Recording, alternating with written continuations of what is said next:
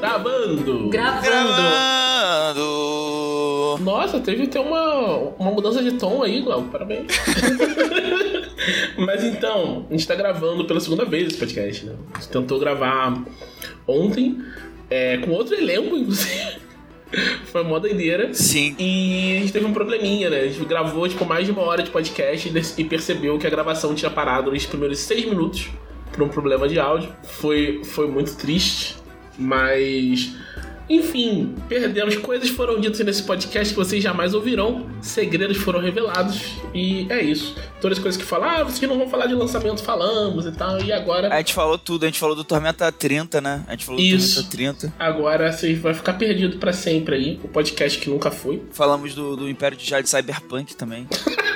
Uau. Falamos do Império de Jade Cyberpunk. Gente, eu não tava lá pra saber, eu apareci agora só. Não sei do que vocês tratam, eu não ouvi o podcast especial. Falamos do Holy Avenger. Do Holy Avenger Clériga. Nossa, cara, essa, essa foi longe. Meu Deus do céu, tá? Depois dessa, vamos começar o podcast de verdade. Meu Deus.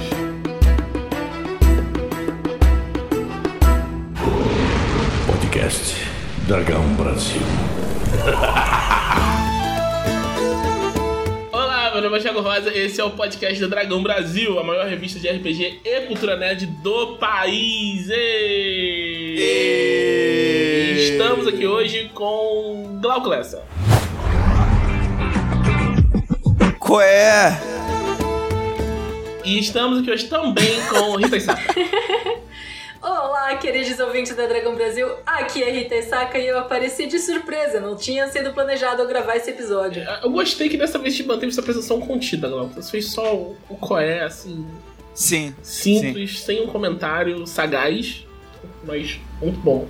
Isto estando apresentado, vamos às nossas notícias da semana.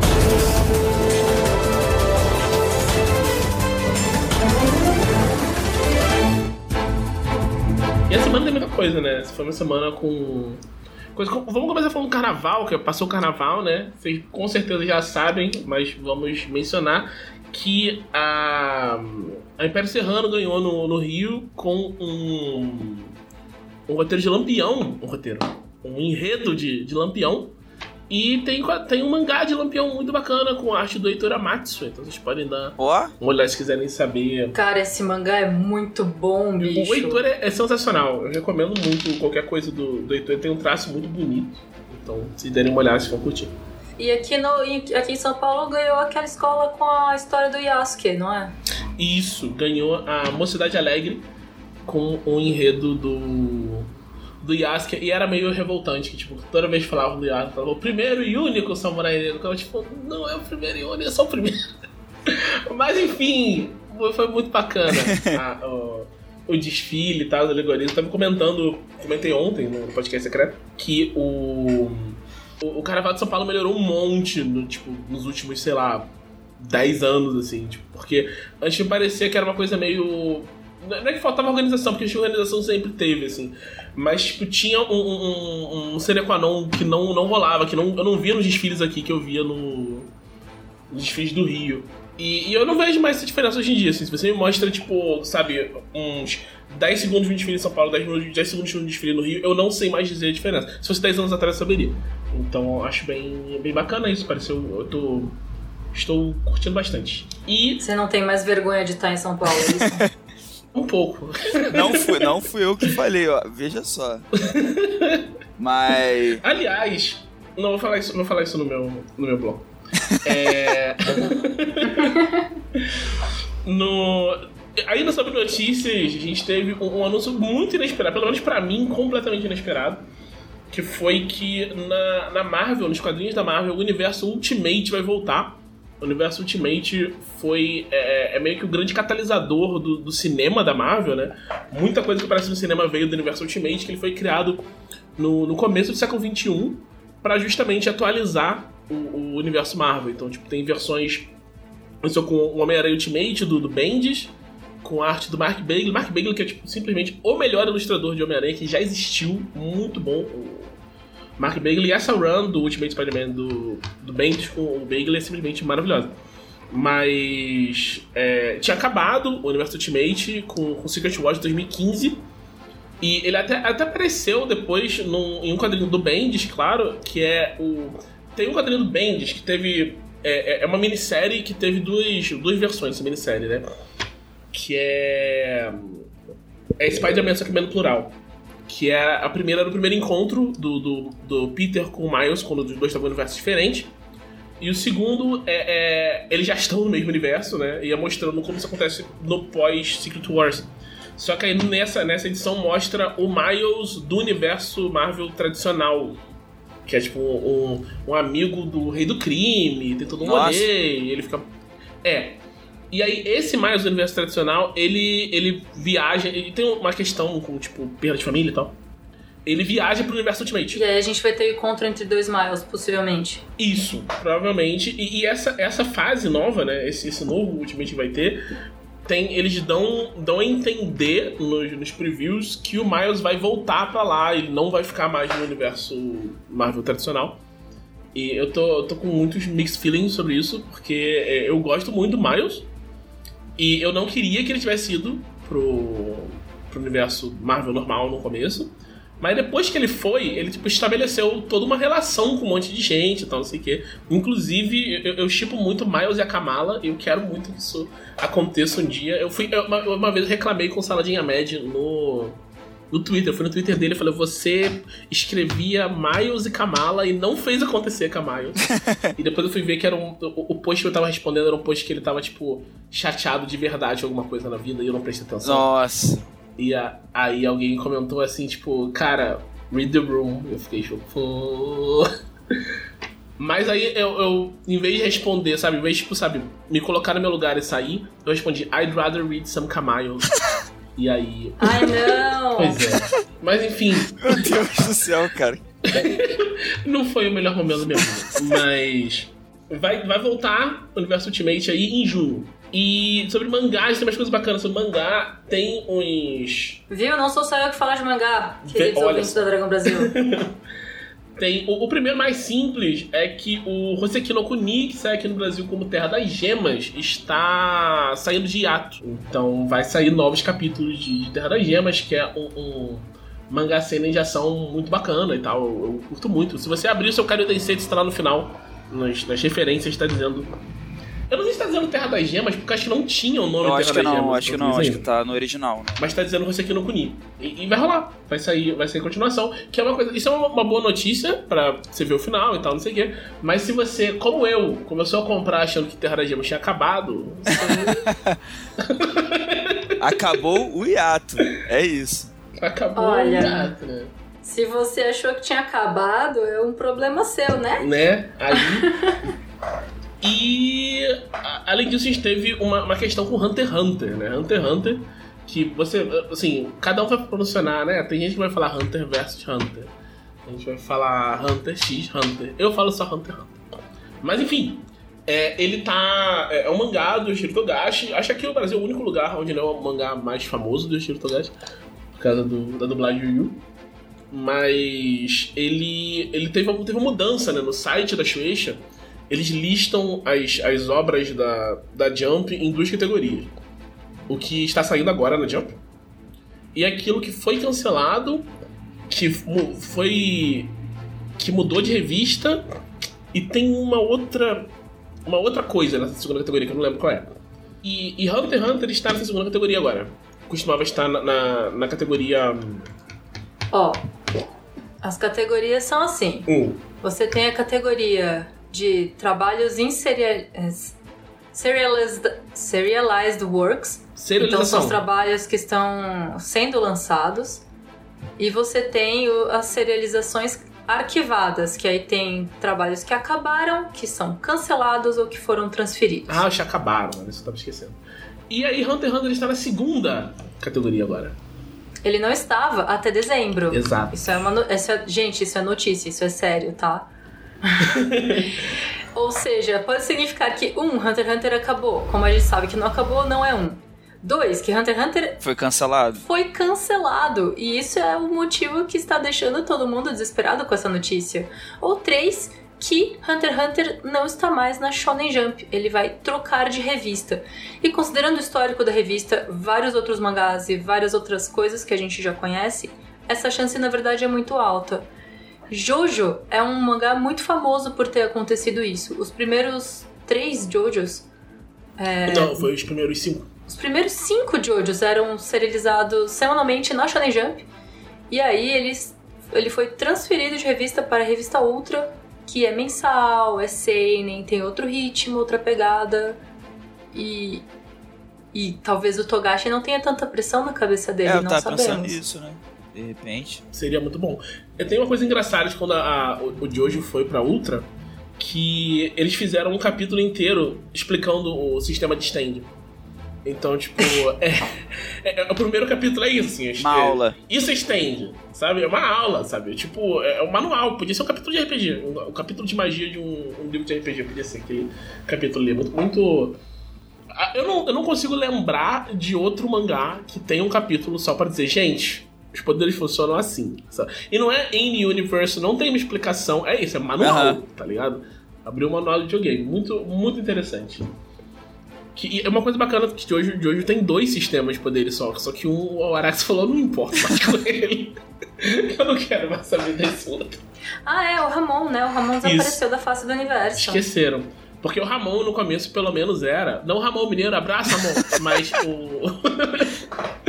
o Ramon de, de Jojo, ele era tipo uma forma de você alcançar a stand no começo, né? E aí, na, na parte 5, ele falou: Ah, esquece, vou usar essa flecha aqui, é muito mais maneiro. Mano, e não só isso, o Ramon tinha poderes de cura. Sim, não, Imagina. Jojo com poder de cura. Mano, é meio OP isso aí. Entendo o Araki ter cortado fora. Mas então é isso de notícias por hoje e vamos para uma das sessões mais esperadas desse, desse podcast. Por muito tempo foi a única. O que vocês fizeram na semana passada? E o que você fez? Então, eu sigo na minha jornada de jogar joguinhos. Dessa vez joguinhos não tão, não tão antigos. é, quanto o Hollow Knight antigos, né? Nossa. Porra, me senti. É, Porra. É, é, não velho. tão. Assim, jogos mais recentes, que foi o que eu quis dizer, né? Porque Hollow Knight de 2018. É, o Tunic até é do ano passado, na verdade, né? Mas enfim.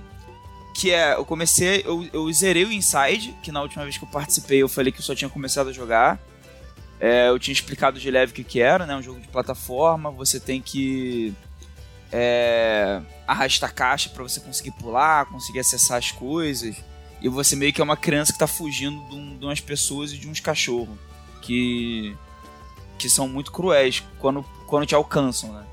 É, e, e assim, eu, eu. Agora que eu zerei, eu posso dizer o que eu entendi do jogo. Eu não. Pera aí, mas isso é- é Não, spoiler? não, não é spoiler. O que eu entendi do jogo foi. É, nada, assim. Pô, começamos bem então. Não, assim, Pô, GG. Mas é, mas- é aquele tipo de. É aquele tipo de, de, de história que eu não sei se é pra entender alguma coisa também, entendeu? Não tô falando isso como se fosse uma, uma coisa negativa. Ah, Você procurar. eu, eu tenho um bocado pra falar sobre isso no, no, no, meu E tipo assim, de repente se eu procurar vídeo de lore no YouTube, vai ter alguém que tem os arquivos do jogo em alguma wiki, ou sei lá, em extras do jogo que contam o que, que tá acontecendo. Mas, mas assim, a história em si é tipo, cara, você é uma criança em fuga. Tipo, é só isso que você precisa entender realmente. É, é- são- vários momentos são desesperadores, sabe? É, você se colocar nesse lugar e tal. E tem um esquema que, assim, o que eu entendi é que é uma, é uma, é uma coisa mais conceitual. Me parece ter alguma crítica ali à forma, à forma como a gente. Tipo, a forma como a gente entende o, sei lá, a- o trabalho moderno, eu acho, não sei, porque, tipo, tem um momento no jogo, não é, não é bem spoiler, porque é bem no comecinho, que você chega numa fábrica e, a, e, e, tipo assim, você vê que, que as pessoas são controladas mentalmente, assim. Inclusive, às vezes, tu tem até que se disfarçar pra passar junto com elas. Tu tem que fingir que é um zumbizão, assim, junto com elas, assim. E ficar andando meio. meio sem, sem eira nem beira, sabe? Umas coisas assim. E inclusive uma das mecânicas principais do jogo é você colocar um capacetezinho. Você chega em certas áreas do jogo, você tem que colocar um capacetezinho, porque tu consegue controlar essas pessoas. Aí você usa elas para resolver o puzzle. Você usa elas para levantar uma porta que é muito pesada, que você não consegue levantar, esse tipo de coisa. Então. É aquele tipo de jogo que você chega, nossa, que crítica social foda, mas você não é, entendeu é, a crítica. é mais ou menos. isso. Eu sinto que tem alguma coisa muito profunda sendo dita, eu não sei o que é, porque tá muito fundo. É. Mas. Sabe o que me lembrou, inclusive? Tem é, uma memória de infância. Tipo assim, meu pai ele é, ele é muito fã de Pink Floyd, né? E eu também. E aí, quando eu era criança, tinha um, um DVD, um, nem me lembro se era DVD ou se era VHS, que era. Tinha um. Que era, que era tipo aquele. Do, o The Wall, né? Que tem uma animação do The Wall. Você tá se referindo então ao The Wall. É um filme, sim. Isso, é, isso, isso. E. E tem uma parte lá que são, tipo, as crianças entrando na máquina de moer carne. Sim, inclusive é a música mais famosa do Pink Floyd, que é o We Don't. Need No Education. É, isso me marcou muito quando eu era criança, porque eu, eu não. além de eu não estar entendendo muito bem as coisas, eu era uma criança, eu tava vendo as crianças lá entrando na máquina de moer carne e saindo como carne moída do outro lado.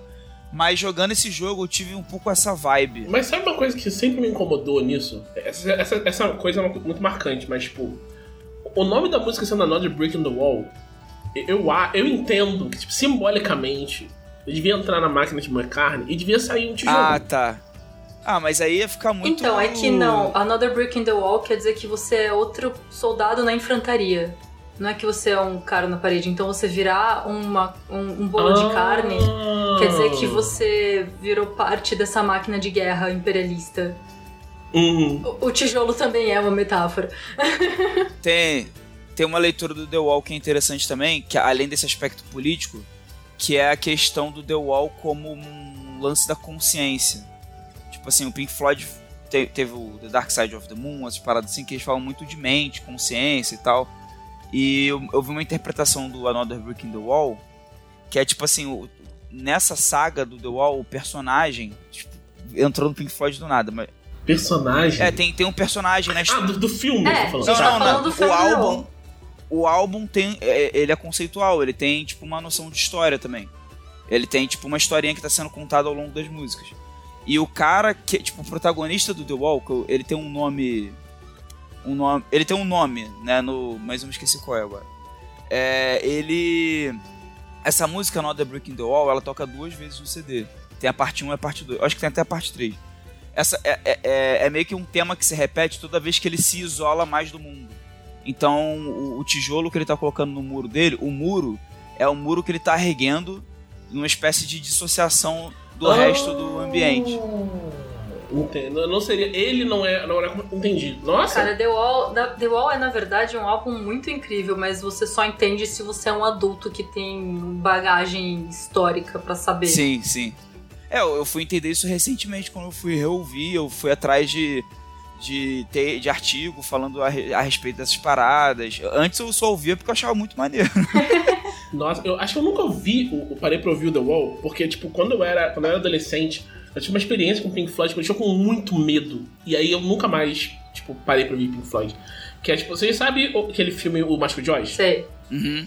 Se você põe o Mágico de Oz pra tocar e toca, é, é, tira todo o áudio e toca Dark Side of the Moon junto, Uhum. Sim. sincroniza perfeitamente. É bizarro. é, o começo sincroniza, o final já dá uma, uma dissociada e fica esquisito. Então, eu, eu só vi, eu achei que só vi até a metade, porque eu fiquei desesperado e falei, não é possível, isso tem uma coisa muito errada. Isso é do sabe? diabo, é do diabo. Eu não, não, não pensei nisso. É tipo a música cara, da Xuxa ao contrário. Que é Não, não, não foi, não foi essa vibe que eu fiquei. Eu fiquei muito tipo, cara. Não- isso não pode ter sido planejado, sabe? E, Aham. e eu tava me sentindo muito, tipo, o que que esses caras estavam pensando? O que mais esses caras podem ter pensado? Se eles pensaram isso e tal, não sei o quê. E eu fiquei, tipo, muito nervoso. Tava eu e os amigos meus, a gente não tava, tipo, 100% sóbrio. sóbrio no dia. E a gente só.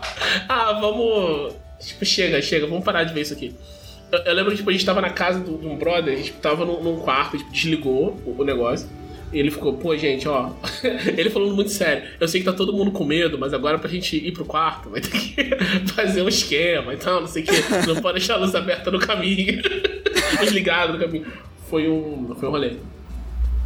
Inclusive, abraço pro Felipe, se ele estiver ouvindo isso aí. Mas então, aí, o Inside eu vi que ele tem dois finais. Eu, diferente do Tunic, do Hollow Knight, que eu quis fazer o melhor final, eu. Você aceitou o final que apareceu na sua frente. É, porque, tipo assim, o, os dois finais do Inside, sem muito spoiler, só em termos de, de mecânica de jogo mesmo, o Hollow Knight e o Tunic, eles têm finais verdadeiros, vamos dizer assim. Só que você não precisa começar um save totalmente novo.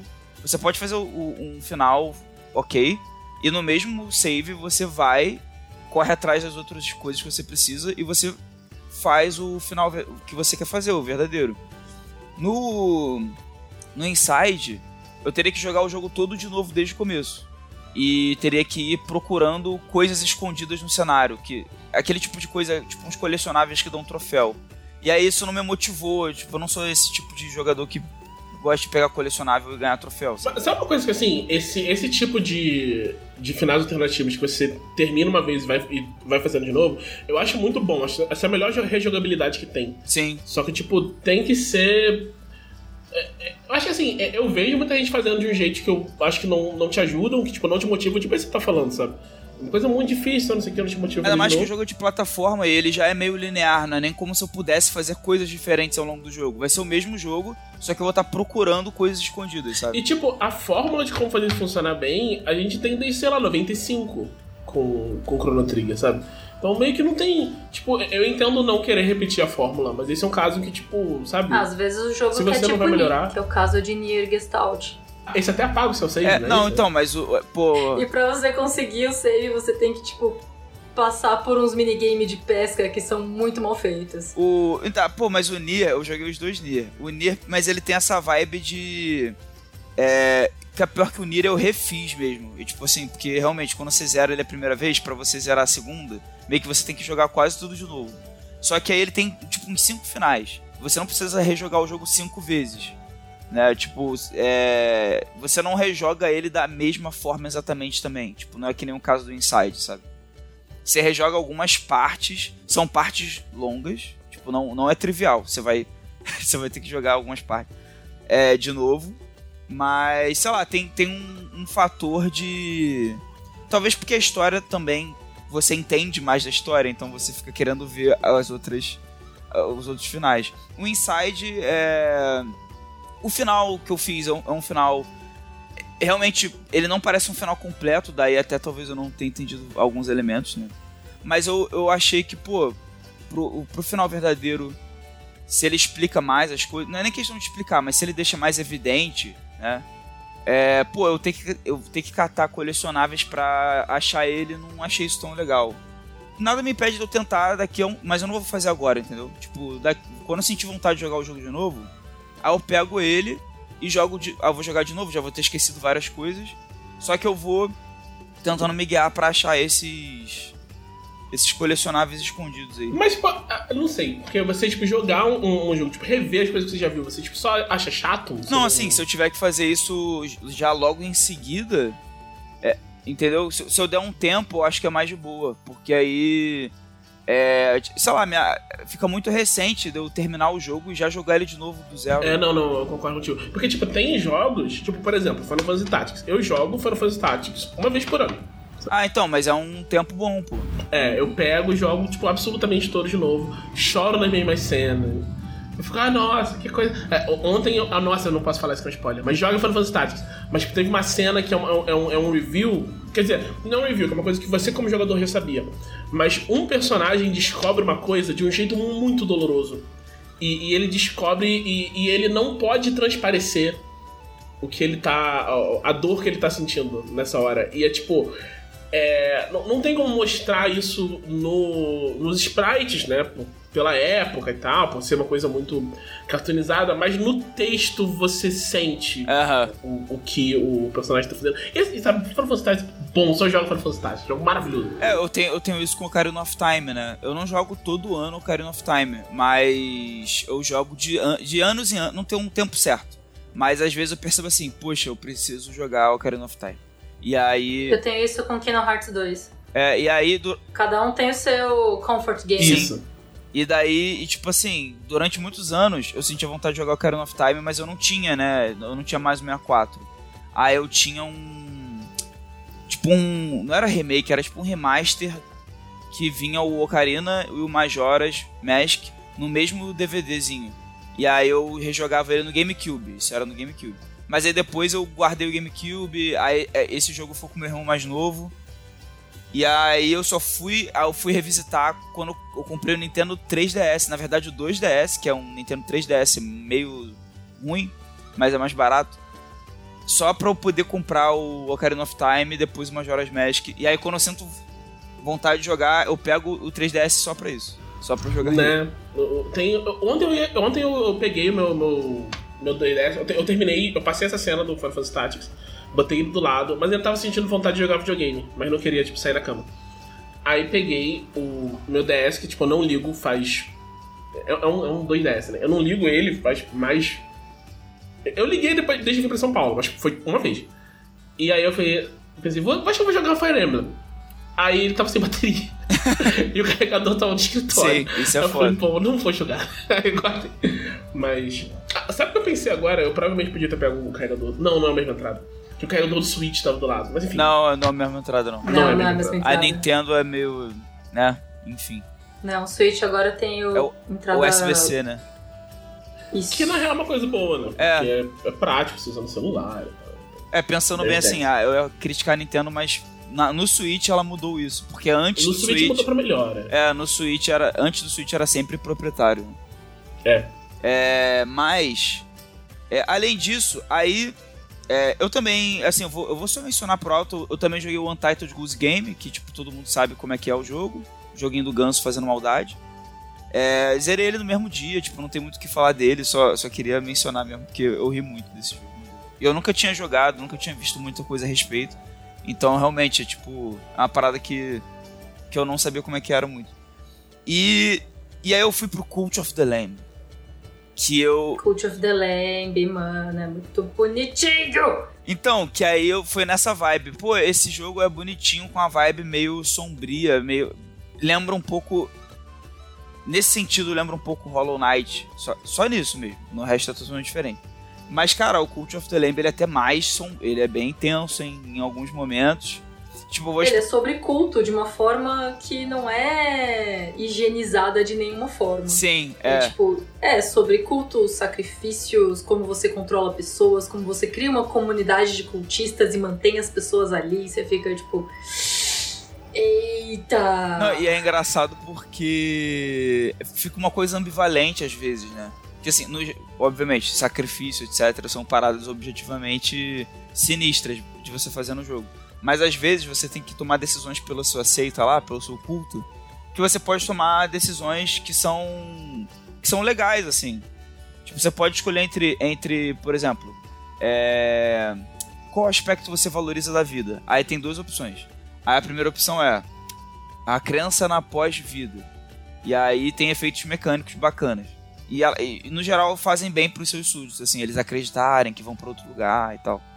A outra opção é sacrifícios humanos. Aí tipo, aí você e também tem suas vantagens mecânicas e desvantagens mecânicas. E aí meio que tem a ver com a build que você tá tentando fazer pro, pro seu culto, né? Você pode ficar no meio do caminho aí, você pode tentar ir all in nessa coisa, tipo assim, do, da, da seita maligna, né? Tipo, vamos fazer sacrifício, vamos sacrificar nossos idosos, umas paradas assim. É... Ou você pode, de vez em quando, escolher essas opções. Tipo, não, mas tem um mundo melhor. Aí tem uma opção lá de transcender, que você, você pode pegar um súdito seu e fazer ele transcender para um plano superior. Tu não tá sacrificando ele, tu tá ele, fazendo ele pro céu, sem ele precisar morrer. Tipo, tem umas coisas assim, sabe?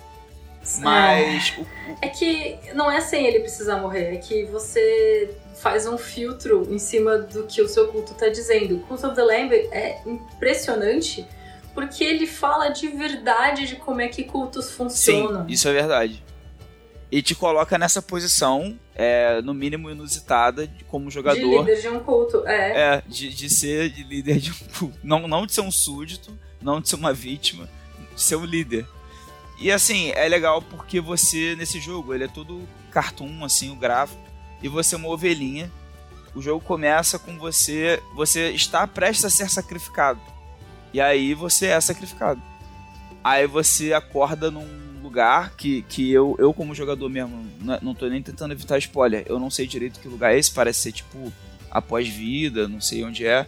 Que uma entidade fala com você assim. É, que você foi. Você. Na história do jogo tem, tem várias entidades, né?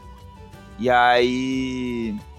Eles não são exatamente demônios, eles são até mais bizarros, né? E aí eles você... são demônios, eles são demônios, sim. E, eles são demônios? É porque, tipo, a representação deles não lembra demônios exatamente, mas é, é um bagulho bem intenso.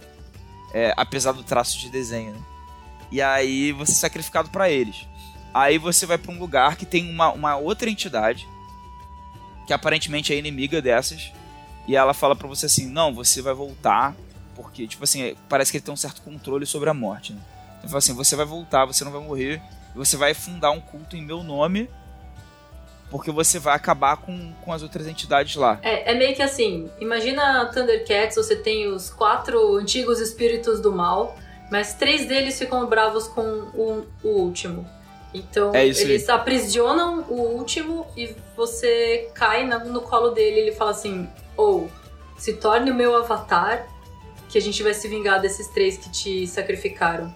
Sim. A- é a sedução dessa entidade demoníaca pra você criar um culto em que você é o líder. E é muito bonitinho. E o gameplay é meio roguelike. Aham. E você vai montando a sua base cultista e com isso você vai ganhando bônus pra fazer as runs, pra conseguir os itens, pra conseguir as coisas. É, é legal esse equilíbrio entre a parte roguelike. Tipo, é o E a segundo. parte fazendinha. É fazendinha roguelike, Exatamente. gente. Exatamente. Porque, tipo assim, eu já comentei aqui mais uma vez que eu nunca fui muito fã de roguelike. Com exceção de Hades. Que é mais, chamam de roguelite, né? Justamente porque eu acho que É. não tem todos os elementos que fazem roguelike. Eu não sei onde o, o Cult of the Lamb se encaixaria nisso. Mas eu gosto do fato de que, beleza, tem essas fases procedurais que fica mudando as coisas de lugar. Mas dá um fator replay legal, esse lance eu acho que é até parecido com Hades, no meu gosto pessoal, que o Hades, quando você morre, você volta lá pro submundo e sempre tem alguma coisa nova pra você fazer e interagir com os personagens. Aí é isso que me dá o gás de, tipo, vou fazer mais uma run, né? Vou tentar fugir do inferno de novo. No Cult of the Lamb, Eu, eu gosto muito que o, o Hades ele tem toda essa coisa do, do texto, né? De- sim, É, você, tipo, é uma run, você está de fato fugindo. Sim. né? Sim. Então, nossa, esse jogo é maravilhoso, cara. Eu, eu gosto demais de, de Hades, tô louco pelo lado de dois. Esse jogo Então- não ter vencido o jogo do ano, inclusive, É um é, um absurdo. absurdo. É um É um absurdo. absurdo. Mas assim, Cult of the Lamb tem esse aspecto que, tipo, você tá indo nas. nos. Ai, qual é a palavra? Nos templos antigos dos outros deuses pra tentar achar itens que vão favorecer o seu próprio deus. E se você morre, você é ressuscitado. Então tem esse lance da run também. sim. Tipo, Mas quando, tem quando- umas coi- tem a, a lojinha, é tipo um negócio meio critter mesmo. Você fica, o que, que é esse negócio? Ah, tem essas cartas. Ah, vou pegar essa aqui. E sempre dá medo de comprar coisa na lojinha. É Sim. muito bom. Não, e aí é, o motivo de você voltar é, é umas, é esse cara que te reviveu, que ele tem um certo controle, pelo menos sobre a sua morte, mas ele parece. Ele parece ser a morte, né? Não, não sei. Que ele se chama Aquele que Espera. Que é um nome foda. É, e quando você morre, a primeira vez no jogo, assim. É, tipo assim, você volta pra lá. E ele fala assim: seu trabalho ainda não acabou. E ele te faz reviver. Aí conforme você morre mais vezes, você não precisa ficar indo lá toda hora, porque meio que você já entendeu, né? É ele que tá te trazendo de volta. Mas é, é- assim, é muito legal porque inclusive você não pode ficar fazendo a run por muito tempo. Tipo, tem um fator de urgência que se você se você, ah, não quero cuidar do meu culto direito não, eu vou ficar só fazendo as runs pra, sei lá, pra zerar mais rápido. Que eu acho que tira um pouco da graça do jogo. Mas além Mas de é uma tudo, escolha. É, sim, mas além de tudo, te pune fazer isso, porque se você fica muito tempo ausente da sua seita, várias paradas muito doidas acontecem que eles precisam de você, eles precisam, eles precisam que você cuide das coisas lá, sabe? A fazendinha fica aos pedaços e você vai começando a perder seguidor, eles começam a se revoltar contra a sua liderança. Você precisa arcar com as responsabilidades de Sim. ser líder de um culto. Então, às vezes, eu tô fazendo uma run, eu tô tipo assim, caraca, eu tô muito tempo nessa run, eu preciso voltar lá, senão. Às vezes eu até penso nos seguidores, aquele seguidor específico, ele já tava meio. começando a discordar da- das coisas aceitas. Se eu ficar muito tempo fora, quando eu voltar, ele vai estar pior. e começa a pegar um megafonezinho, começa a fazer, tipo, é, discursos. Propaganda anti-seita! É, exatamente. É, e aí você tem que decidir se você pune ele, tipo, colocando ele literalmente num negócio assim, preso, e para reeducar ele, né? Você fica pregando para ele ali até lavar a mente dele. É, tem como tu criar confessionário, tem umas paradas assim. É, e tá sendo bem divertido. Eu achei. Eu achei e de que... novo, é muito bonitinho. Sim. é, é, um, é, um, é uma sensação muito ambígua, assim, de nossa, que jogo bonitinho. Quando eu comprei, eu senti exatamente isso. Eu comecei a jogar, falei pra Laís assim, Laís, olha só que jogo bonitinho. E aí, tipo, logo em seguida um dos meus súditos vomitou no chão. E aí ela, ah, que isso, cara, que nojo. E aí veio um outro súdito e vomitou porque viu o outro súdito vomitar. Aí eu, pô, mano, esse jogo aqui não é, ele é bonitinho, mas ele, ele é meio nojento e meio dark de, de uma, uma pegada meio. Gente, o jogo é sobre culto. É, sim. é um jogo sobre culto, mas é tipo papo reto culto, não é. É, não é só uma estética. É... Enfim, não é só um culto bonitinho, não. Vocês viram o, o, seriado da Sabrina? Aquilo é estética culto, aquilo não é culto. Uhum. Aquilo não é nem lógico na própria verossimilhança, porque tudo que tem nos cultos de Sabrina é anticatolicismo, mas em si não é coeso. Uhum. Tudo que acontece é contra uma religião. religião católica mesmo. Então você fica tipo, tá bom, mas por que, que você quer tanto isso? Não faz sentido querer tudo que esses personagens querem, porque não, não, não, não dá bom, não é legal, não faz sentido. É, é cara, no, no Cult of the Lamb, tu, os personagens são fofinhos, são os bichinhos, mas eles têm uns gatilhos psicológicos de por que, que eles estão ali. Alguns deles vão ser literalmente sequestrados por você para estar ali, né? Vão ser resgatados, ao mesmo tempo sequestrados. É... Enquanto, enquanto outros vão aparecer, porque, tipo assim, vai chegar um súdito seu e vai falar assim: tem uma galera que está morrendo de fome. Devemos aceitá-los no culto? Aí se você falar que sim, beleza. Aí eles chegam com fome na sua seita. Aí você tem que alimentar eles direito e tal. Mas aí, aí eles ficam ali porque eles criam essa relação de dependência, sabe? E é, é até por isso que você não pode se ausentar por muito tempo. Meio que por mais que você melhore a sua fazendinha e dê ferramentas para eles trabalharem sozinhos, com o tempo você vai conseguindo fornecer isso para eles, né? Mas meio que o elo emocional, você precisa estar tá ali, você precisa fazer o sermão é, de tempos em tempos para para recuperar. A fé é um recurso no jogo, é tipo um, uma pool de recurso mesmo. E se você ficar muito tempo fora, a fé vai minguando. E aí você, ou seja, todo dia tem esse recurso do tempo também, né, do dia passar e tal. Se possível, o ideal é que você faça um sermão todo dia, porque você faz a galera recuperar a fé e tudo mais. Manter e assim, a moral. Exatamente. E é muito, é muito, muito interessante. E parece ser uma história legal por trás de tudo isso também, que é essa coisa das entidades e, e essa entidade que te salvou, que quer se vingar das outras e, e, e tal. Ela... O Glauco disse parece ter uma história legal, e nesse legal ele quis dizer interessante e não é, da hora. É, sim. Mas, tipo assim, é, é, é essa entidade, aquele que espera e tal, é, ela parece ter Assim, como é que eu posso dizer? É, você é, é o, o, líder da seita dela por conveniência mais do que. Assim, ela parece ter esquemas suspeitos também. Tipo, uma impressão minha como jogador. Eu só, eu só derrotei uma das entidades. São, são. Acho que são quatro. É... E às vezes, enquanto eu jogo, eu acho que a, a intenção do jogo é essa. Será que eu, eu, eu, acho que eu não tô fazendo a coisa certa. Eu acho que vai dar merda isso aqui, sabe? Mas, mas gente, assim, você é líder de um culto. Não, eu sei. Eu tô falando, eu tô falando, assim, fora da moralidade do jogador, que obviamente é errado, eu tô falando assim. É, como o personagem, a ovelhinha, eu fico assim, cara, eu tô fazendo isso porque, sei lá, eu ia morrer e essa entidade me fez reviver com a contrapartida que eu fizesse culto para ela. Então até aí eu posso encarar isso como uma forma de sobrevivência aqui. Mas mesmo assim, é, é, você sente o tempo todo assim, cara, mas até essa entidade que me salvou, ela não exatamente me salvou, sabe? E você Ela tem uma própria agenda, sabe? Ela Sim. tem interesses particulares. E, pô, a sua ovelhinha, ela é mó fofinha, entendeu? E você fica assim, poxa, eu quero que a sua ovelhinha seja feliz, de verdade, mas eu não sei se vai ser possível, porque ela virou líder de uma seita agora e eu não sei o que vai acontecer. Então tem. Isso é interessante do ponto de vista narrativo, assim, sabe? Uhum. essa contradição estética, tipo, de, de ser umas coisas tudo fofinha, com uns assuntos super pesados, sabe? É, é uma vibe meio Metal Gear 2, assim, de você, tipo, hum, não sei, there's something fishy, sabe? Tem uma coisa aqui que eu Uhum. não tô. Sim.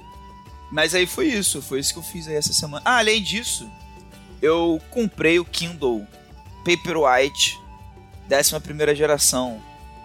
Eu tenho um, eu tenho um Kindle já desde desde desde a faculdade, sei lá, que era, era da sétima geração, era um Paperwhite também. Naquela época o Kindle Paperwhite, só ele tinha, o Kindle normal não tinha luz, né? O Paper, É, o, o meu era dessa época também. é, o Paperwhite, o diferencial dele era, era que ele tinha luz. E aí tinha o, A- o Oasis, que é absurdo, mais de mil reais, sempre foi assim e completamente descabível, descabido. Aí eu fui dar uma olhada nos Kindles novos, que são da 11 primeira geração, e o Kindle básico, hoje em dia tem luz. Eu fui- aí eu fiquei assim, pô, então eu vou... Então qual é o Paperwhite? É. Aí eu descobri por quê. O Paperwhite, ele tem duas principais diferenças. A tela dele é maior. Tipo, é maior tanto do Kindle básico atual quanto do Paperwhite antigo, que é o, que é o meu. E ele tem duas funções muito bacanas, que são bem coisas dos nossos tempos mesmo, né? De esgotamento de tela, né? De da gente ficar cansado de olhar pra tela. Que é, você pode deixar ele no modo noturno, que ele basicamente fica negativo, né? Tipo, o fundo fica preto e a letra fica branca que descansa mais a sua vista, assim, dependendo de onde você tá lendo. E, e ele tem a função de deixar a cor quente, que nem celular hoje em dia tem também. Ah, o filtro de luz azul. Sei. Então, então, assim, o Kindle básico, beleza, ele tem a luz branca, que nem um Paperwhite antigo tinha, mas o Paperwhite novo, ele tem, a, ele tem mais pontos de luz na tela, ele ilumina melhor. E você vai deixando a tela mais amarelada, você pode configurar a hora do dia, que nem celular mesmo, você pode colocar pra, tipo, de 6 a 5 da manhã, de 6 da, da noite até 5 da manhã, ele fica amarelado, entendeu? E aí é legal porque realmente dá pra ler à noite, principalmente no quarto, que já tá tudo apagado, sem ter, aque- sem ter aquela fonte de luz bran- branca absurda na tua retina. É, Ela fica mais amarelada, e se você usar o modo noturno, não fica aquele abajur dentro do quarto, atrapalhando a pessoa que dorme com você dormir. Nossa, sabe, sabe o que? é, eu, tenho, eu tenho uma Alexa aqui com uma lâmpada inteligente. E aí, justamente pra isso, né? Pra, tipo, poder botar uma luz mais azulada na hora de ler, não incomodar tanto, não precisar levantar da cama pra desligar a luz e tal. E outro dia, a gente chegou. Tava chegando uma festa aqui. E eu, eu cheguei, Alexa, liga a luz. E ela só acendeu vermelho, assim. Caraca. Ele falou, não estou conseguindo entender, tente novamente mais tarde. Eu fiquei tipo, what the fuck? A internet tinha caído. Ah, tá. Mas Ah, nossa, na ok. hora, cara, eu fiquei. A eu- revolta das assim, máquinas, que isso? é- Era tipo seis da manhã, tá ligado? Eu tava tipo, não, o que tá acontecendo, tá ligado? Em que realidade estamos, não tem. Uhum. Not sure. É, mas aí foi isso. Como o Kindle eu literalmente comecei a usar ele ontem, eu posso trazer mais impressões depois. Mas o básico do básico é isso. A tela ser maior é bem legal também. Fica parecendo mais a página de um livro, porque como a tela fica maior, parece realmente. Não chega a ser do tamanho de um livro impresso. Porque senão seria grande demais também, seria até ruim. É, é bom que, sei lá, parece ter encontrado um equilíbrio bom entre o que seria um livro físico, mas também sem Mas ser é bem menos portátil, né? é, sem ser pequeno demais, continua sendo portátil, sabe? Porque, tipo, o meu, o meu Paperwhite, eu, eu gosto muito dele, que é- eu, eu ponho ele no bolso. É, esse aqui, eu não sei se ele cabe mais no bolso, mas ele ainda dá pra colocar numa, numa bolsa de boas. E. E a tela ser maior deixa mais confortável, assim, dependendo da- do tamanho da fonte que você usa, que o, o tamanho da linha fica mais natural, fica parecendo mais impresso nesse sentido também, sabe? Mas você tá ligado, isso me lembrou, nossa, a gente vai sair muito aqui do, do, do padrão podcast. Mas você tá ligado que, tipo, você anda no Rio de Janeiro de bolsa, mochila, de boa, né? É, assim, de boa depende do lugar, né? Mas eu tento. No máximo, eu tento, assim, não chamar muita atenção com as coisas da minha bolsa, entendeu? É, não, você tem medo de assalto, você tá falando, basicamente. É, sim, bastante. Porque isso é privilégio branco, você conseguir andar no, no Rio de Janeiro de, de bolsa. Porque preto andando de mochila no Rio de Janeiro é traficante. Ah, E entendi. a polícia te para. Uau, Então crer. eu não ando de mochila no Rio de Janeiro. Cara, que, que irônico, né? Tipo assim, é, é, é um privilégio meu ter medo de ser assaltado e não de ser parado pela polícia. Exato. Exato. Mas é doideira. É, mas é isso aí mesmo. E assim, teve, eh, tem uma história que, né, eu fui, eu de fato fui assaltado, eu estava com o meu Kindle no, no bolso, tipo, na calça do. Tipo, no bolso da calça jeans. E o assaltante quis levar só meu celular mesmo. Tipo, ele viu o Kindle, mas foda-se. Ele só quis levar Não, o vai querer ler. É porque o Kindle realmente é barato, né? Tipo. É... Mas, é o que- Kindle é pra ler. Quem lê? Ninguém lê. Não, porque eles desmontam, é, é, tipo assim, esses assaltos assim, eles desmontam tudo pra revender as peças, né? Mas deve ter alguma coisa que não compensa. Eu até pensei assim, de repente ele vai levar meu Kindle por achar que é um tablet. Mas eu acho que não. É tipo, não, só o seu celular mesmo, tá bom. E aí. É porque o celular é fácil de passar pra frente, Sim, tal, sim. break. Todas as outras coisas, medida de segurança deve ser con- contraproducente. Você. Uma coisa, inclusive, tipo, todo mundo tem muito medo de usar qualquer eletrônico, tipo, transporte público no Rio. Eu sempre joguei PSP. No No ônibus. E, público. e é no isso. trem, sabe? No, no Caraca, trem. Ramal Santa Cruz. Levar PSP amarradão. Nunca tive nenhum problema, graças a Deus. Mas então essa foi essa semana, né, É, galera? foi isso.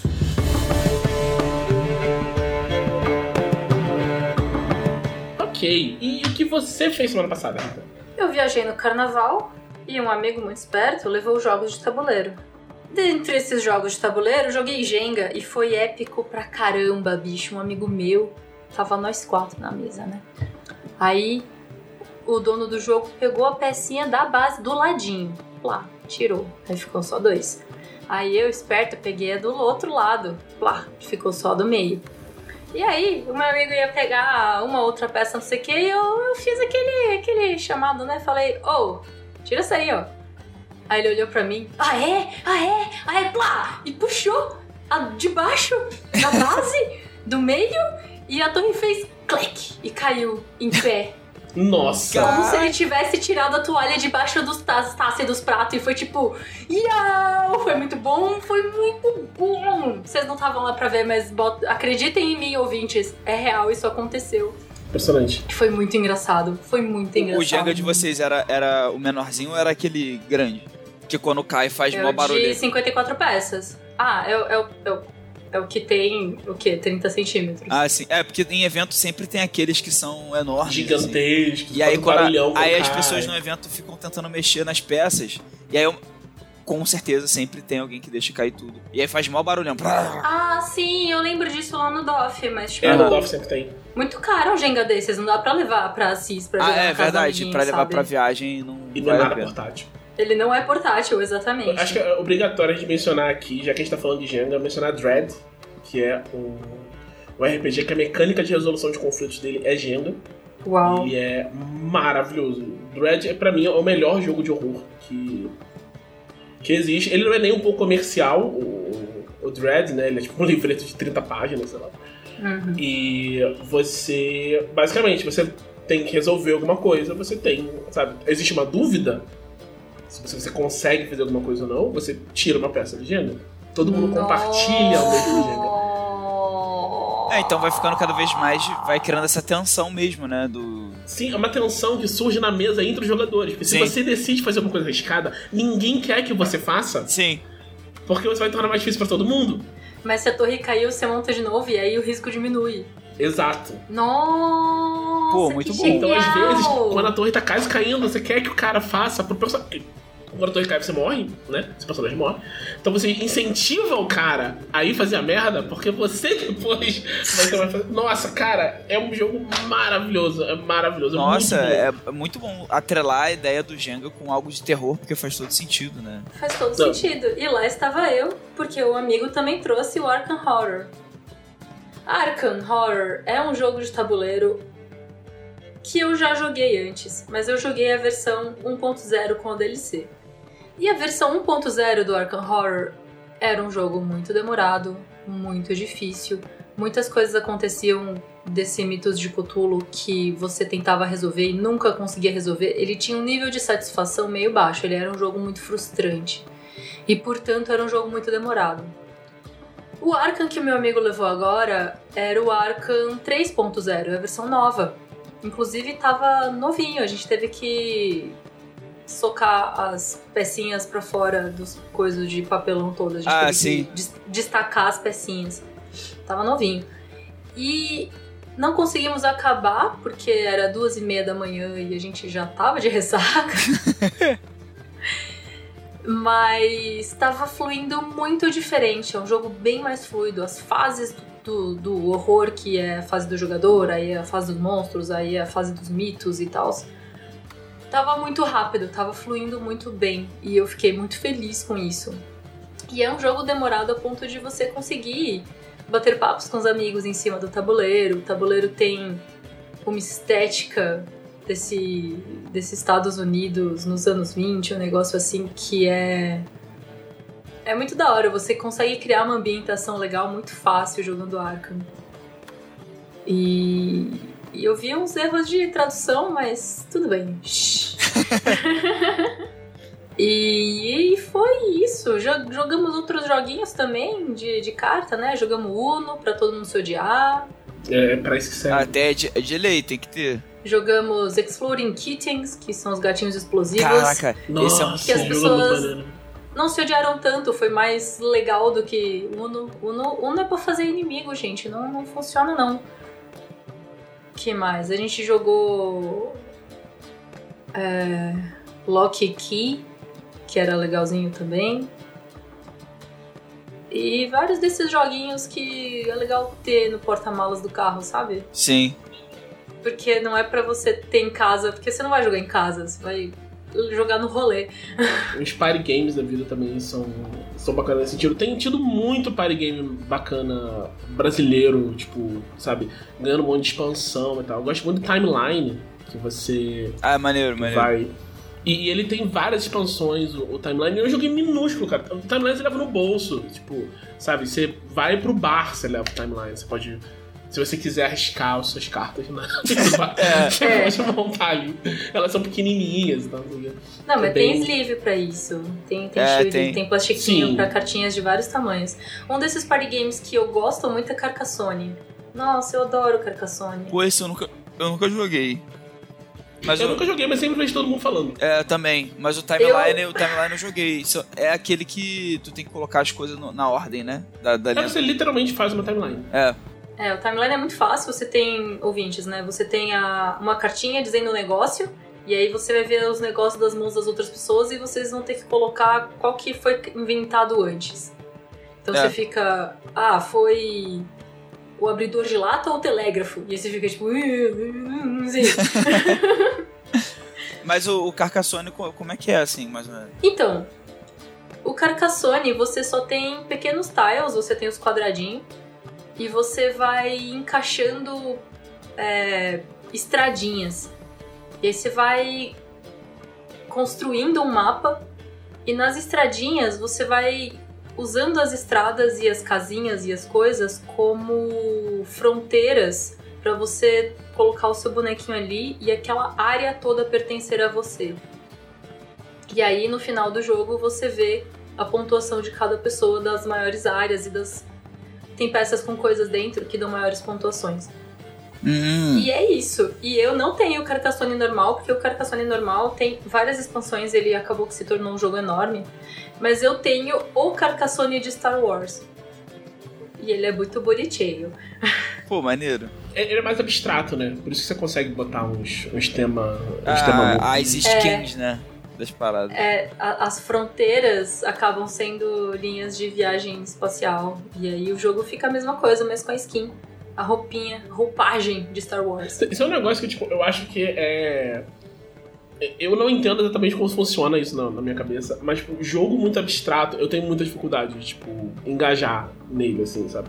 Tipo, tem um, um, um outro board game, o Azul, que Sim. ele é só, tipo, é, é, um dos melhores jogos já feitos, sabe? A, a Azul é só maravilhoso, o loop, o loop é ótimo e tal, não sei o que, ele é um jogo ágil, é um jogo rápido de, de ensinar e tal, não sei o que, ele é divertido enquanto você tá jogando. E eu não gosto. Ele não é ruim, ele é ótimo.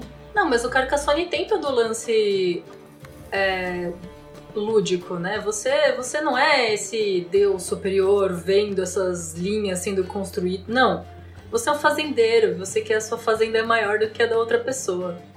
Então você põe um tile ali, e aí você põe um tile que atrapalha a fazenda da outra pessoa, então, tipo, As estradinhas, às vezes tem curvas pra esquerda ou fazem um T, então você pode fazer uma quina e falar, ok, agora o seu terreno você cresce ele mais pra lá. E aí você fica com uma área maior pra você, então não é tão abstrato. É, não é 100% abstrato, né? Mas tem, tem é uma, sei lá, meio que uma linha de, de, de abstração que a gente vai tendo. Quanto mais abstrato o jogo é, mais, acho que a maior a chance de eu, tipo, não... Não, não é, não é que não gostar, porque, tipo, eu gosto do, do azul, sabe? Mas, tipo, ele nunca vai ser um dos meus jogos favoritos, porque, tipo, eu gosto da, da, da coisa, eu gosto do tema, né? Aham. Tem o pessoal ah, do... entendi. Eu gosto de Carcassonne porque eu gosto de mapas. Eu acho bonitinho. Ah, é, é muito maneiro o jogo que tem mapa mesmo. É, Tem- o pessoal do, do board costuma fazer essa divisão entre o, o jogo Euro e o, e o Ameritrash, que o Ameritrash é o mais do tema, e o Euro é o jogo que é tipo um jogo de verdade. E eu, eu, sou, eu sou muito fã de. Cara, eu tenho todos os board games de de D&D, eles são basicamente um, um decente piorado. E eu tenho todos, eu vou comprar todos que saírem, porque eles são de D&D. E é. Justo. Eu gosto de Carcassonne porque é bonitinho e é divertido e é extremamente comp- competitivo. Eu vou levar o, o Star Wars pra gente jogar um dia. Isso, show. eu acho que o azul, a única coisa de tema dele é que tem a ver com o azulejo, né? É, tipo, pelo amor de Deus, né, cara? Que Não, é esse, E aí, não, mas então, moral. e aí eu já li a- o verso da caixa e a ideia é que você, o jogador, é um mestre. Peraí, como é que é? a- Azulejeiro? Eu não sei. A Eu pessoa. acho que é Acho azulejo. que é. Você é um Não, cara que o faz sonho- azulejo. É o sonho de qualquer pessoa. Essa é a fantasia de poder que você quer, sabe? Ser um mestre azulejeiro. É isso. É, mas é essa vibe mesmo. É tipo Dixit também, tu deve achar muito abstrato. Porque no Dixit, na verdade, não- o- você não é nada. O, o jogador não tem fantasia de ser nada. É só você tá com as cartinhas. Não, é que o Dixit é tipo. É. Como é aquele nome daquele jogo que eu esqueci? Que você tem as cartas pretas e brancas e você escolhe a coisa mais tosca possível pra Ah, ganhar a é. carta preta. Nossa, Cards Against Humanity? Isso! Dixit é Cards Against Humanity Safe for Work. É isso. É, é porque, é porque realmente, né? É porque as, o Cards Against Humanity, as cartas são pensadas pra ser um negócio muito pesado. Então, e você tem essas ilustrações que você vai ter que descrever de forma meio abstrata, e aí a pessoa que vai olhar vai falar, tipo, Ih... É, E a, a descrição da carta foi, sei lá, Van Gogh. Aqui tem, tipo, uma orelha, uns girassóis, umas ondas. Ah, não sei. E, e os girassóis podem ser usados pra significar sol. E aí você tem. Você- o- a, a graça do Dixit é ver a base cultural dos seus amigos, que pode ser muito diferente da sua. sim. Então tem os amigos que ficam, tipo, horrorizados porque você não entendeu uma referência que pra eles é trivial. E isso no Dixit é divertidíssimo. E o Dixit permite que você invente várias regras em cima das regras. E isso é muito legal também. essa é bacana. Tem, vocês já viram um, um board game chamado Mysterium? Sim, é, é usando cartas. Não exatamente cartas do Dixit, mas as cartas são tipo. É tipo isso. O, o, é assim. Teve, assim, o, o tema do Mysterium é interessante, mas é muito mal relacionado ao jogo. Eu gosto muito do jogo, mas é muito mal relacionado. A ideia é o que eu teve o que aconteceu. Você tá na na noite de Todos os Santos e tem um assassinato. E aí vários médiums vão pra uma para esse lugar onde teve o assassinato. E, e as cartas mostram, falam sobre os médiums, de onde eles vieram, de quais são, qual o método de adivinhação que eles usam e tal, não sei o que, e nada disso faz diferença nenhuma no jogo. Mas tipo, tem isso, você tem os médiums, você vai lá, e aí você tenta adivinhar, os fantasmas tentam se comunicar com você pra te dizer qual foi o. como eles morreram. Né? Mas eles só Sim. conseguem fazer isso através de imagens, com essas cartas, tipo do Dixit. Do Dixit. E aí, tipo, você tem que ir encontrando qual é a arma, qual foi o local e tal, não sei o quê. O, o, isso encaixa muito mal no tema, porque, tipo, todo mundo tá indo lá investigar uma coisa e na real são vários. Vários tipo, crimes que você vai identificar, e no final só um deles é o, o crime verdadeiro. Sim, sabe? você vai ver a Então, lembrança tipo- de vários mortos, mas só. Meio que só uma história dessa que tá sendo contada é a que aconteceu ali. E tematicamente é o mesmo fantasma fazendo tudo. Essa pra mim é a grande falha ah, sim. Que é é um jogador que assume essa função. Isso, Atrás é a função do escudo. fantasma. É. Se o jogador assumisse a função do- dos fantasmas coletivamente, eu acho que funcionaria muito melhor. Mas não é assim que o jogo põe. É- e- Isso eu acho que o Congress podia melhorar. Mas eu tava comentando isso porque é muito engraçado jogar isso com a, com a Clarice, que ela inventa uns negócios absolutamente nada a ver. E ninguém entende. tipo, a- tipo, a gente só joga com ela como fantasma, porque é divertido, que fica todo mundo Sim. frustrado, mas a gente sempre perde. E teve, teve uma que a- Uma amiga nossa, a Luísa do Joga da Mesa, abraço pra Luísa, ela ficou muito frustrada que ela não entendia o negócio, que ela esperou um mago e ela não conseguia identificar que era o mago, e a, ma- a- a carta que era pra dizer, olha só, esse é um mago, era Paris. Era uma carta mostrando Paris. Ok. E a, a, a Luísa ficou tipo, como assim? Paris é um mago. A Clarice falou, não, porque Paris é showbiz. E aí é o mago. Paris é o quê? É showbiz. Não, de onde ela tirou isso? Ninguém sabe. Eu, eu, eu- eu nem entendi a frase, na verdade. Showbiz, show business, sabe? Tipo, Meio Moulin Rouge, sabe? Paris é meio que esse espetáculo Ah, ok. do show business. Nossa. É, é porque assim, esses jogos, eles têm, eles têm uma espécie de metajogo que é você tentar pensar como não o que você pensaria, mas o que a outra pessoa pensaria da carta, né? Então, Tudo é bem, isso. mas você não pode fazer um negócio completamente sem referência, sabe? Não, então, você tenta usar as referências da outra pessoa que você tá tentando se comunicar, não as suas, né? E. Sim, mas às vezes isso tem níveis de sucesso É, diferentes. com certeza. Porque às, ve às vezes, pra pessoa certa, essa referência de Paris é showbiz teria funcionado. E a A pessoa. pessoa certa é a única, uma pessoa só, o nome dela é Clarice França. Ninguém É. mais faz. Ninguém teria essa referência. Mas assim, eu, eu- eu posso dar um exemplo do Dixit, que tinha uma carta que. que tinha umas paradas em xadrez. E aí eu, eu enfim, eu coloquei a carta lá e eu falei assim, é, eu falei alguma coisa assim, amor é guerra, uma parada assim. Só que seria uma referência muito óbvia. Xadrez, amor é guerra, Kaguya-sama. Mangá, né? Não, pra mim não. Não, só que só uma pessoa a- a- a- no grupo ali de amigos meus tinha assistido Kaguya-sama. Na verdade, na verdade não, peraí. Só uma pessoa não tinha assistido. Então eu sabia Hum. que todo mundo ia reconhecer menos uma. O que no Dixit é, é o teu resultado ideal. Porque se todo mundo reconhecer, tu perde, né? Tu tem que, tu tem, tem que ser o máximo de pessoas, mas não todas as pessoas. E aí, dito e feito, todo mundo foi na minha carta que a única coisa que tinha a ver com amor e guerra era o xadrez por causa de Kaguya-sama. A outra pessoa foi numa carta que alguém tinha colocado que era um coração. Que era, sei lá, a pessoa pensou assim: ah, coração é amor, guerra, sei lá. E aí eu tive o máximo de resultado porque eu sabia que todo mundo conhecia Kaguya-sama, sabe?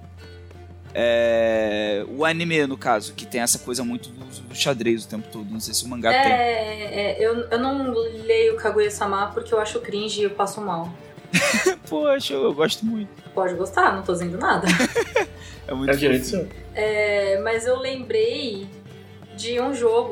Vocês lembram Cara a Cara? Uhum. Nossa, muito vagamente. Cara a Cara é um joguinho que você tem uma mesinha com várias pessoinhas levantadinhas.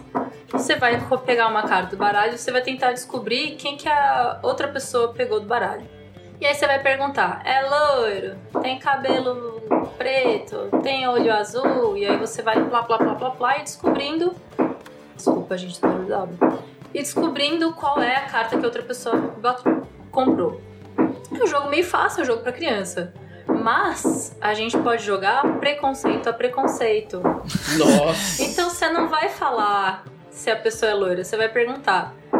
E, é- e aí é pra ser rude, viu, ouvintes? É pra você ser mal, malvadão, ser todos os preconceitos possíveis. Então você vai olhar a carta e vai falar assim: tem cara de taxista? Meu Deus. Nossa, e aí que você vai. Esse tipo de preconceito e é muito mal, malvadeza mesmo. Então, tipo, nossa, esse aí, esse aí passa a mão das pessoas do ônibus, né? Cara, fica tipo, nossa, e aí plá, plá, plá, plá, plá. Você vai vendo as caras dos bonecos do cara a cara. E é a versão não safe for work para adultos num ambiente seguro que você consiga fazer piadas esdrúxulas com seus amigos. Mas é divertido, eu admito que é engraçado fazer esse tipo de coisa de vez em quando, dar uma desinibida.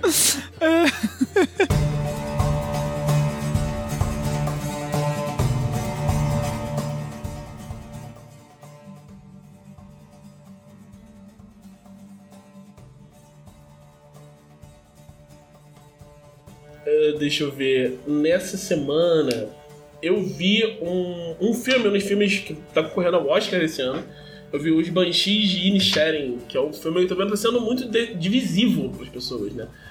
Tem, tem uma galera que fala, tipo, é uma excelente alegoria sobre a, a, a guerra civil irlandesa. E tem uma galera que fala, tipo, não entendi esse filme. E eu acho que, na real, acho que as duas pessoas estão certas, assim. As duas, as duas facções, assim. Eu, eu gosto muito da alegoria. Eu acho que ela funciona muito bem como alegoria. Mas a história do filme em si, ela não se sustenta tão bem assim. Sem a alegoria, no caso. É assim, tipo, se você pensa, tipo, beleza, isso aqui parece uma alegoria, você vai pensar, gostei da alegoria. Aham. Se você pensa, e a história que esse filme está contando por si só, sabe? Ela tem um, um, um problema, que assim, qual é a história do filme? Né? Tem um, um rapaz, o, o Patrick, que ele é um fazendeiro irlandês, e o Patrick tem um, um, um defeito imperdoável, ele é chato. Ele é uma pessoa muito chata. Eu Putz, entendo. aí não. Eu entendo ele. O Patrick. que horror, Glauco, você não é chato. O Patrick tem um amigo, Ah, que é um. Um cara que mora na mesma ilha, que é um. Um, um violinista. Que um dia esse cara decide. Sabe, ele percebe, Patrick, você é chato. Eu não quero mais ser seu amigo. caraca, mas aí. Essa é a história do filme. Poxa, mas. Que E- triste. E isso, isso dá pra ver no trailer, não, tô, não é nenhum spoiler. Mas essa- essa- isso vai escalando. Porque o Patrick não aceita que o amigo não quer mais ser amigo dele. Hum. E o cara fala, ó, não sou mais seu amigo, não vem mais falar comigo, me deixa em paz. E ele vai na casa do maluco, bate na porta, chama pra beber, fica perguntando por que você não gosta mais de mim e tal, não sei o quê. E o cara, ele fica tão puto que ele fala. é, é, ele fala assim, cara, eu não tenho. Ele basicamente fala assim, estou ciente da minha mortalidade agora. E não vou perder o pouco tempo que eu tenho de vida falando de besteira com você. Eu vou compor uma música pra tipo, ser lembrado e tal, não sei o quê. E ele começa a compor e tal, não sei o quê. E o, o Pedro continua enchendo o saco. Ele fala, cara, se você vier falar comigo de novo, pra cada vez que você vier falar comigo, eu vou arrancar um dedo meu da mão do violino e vou jogar na porta da sua casa. Essa alegoria está indo longe demais, hein?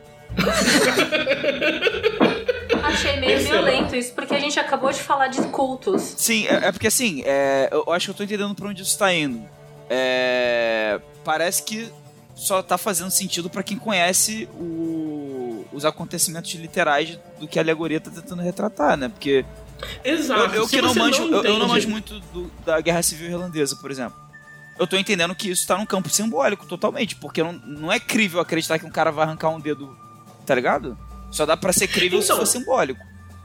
É, dentro do universo, dentro, dentro do filme, as pessoas também não acreditam. Tipo, é aquela coisa tipo, de você mostrar isso aqui é muito absurdo, Sim, sim. sabe? Dentro do universo, as pessoas também acham absurdo pra você, tipo, conseguir comprar. Entendi, entendi. Então todo mundo acha muito absurdo, todo fica, ele não vai fazer isso. Até a hora que ele faz. Ok. E aí.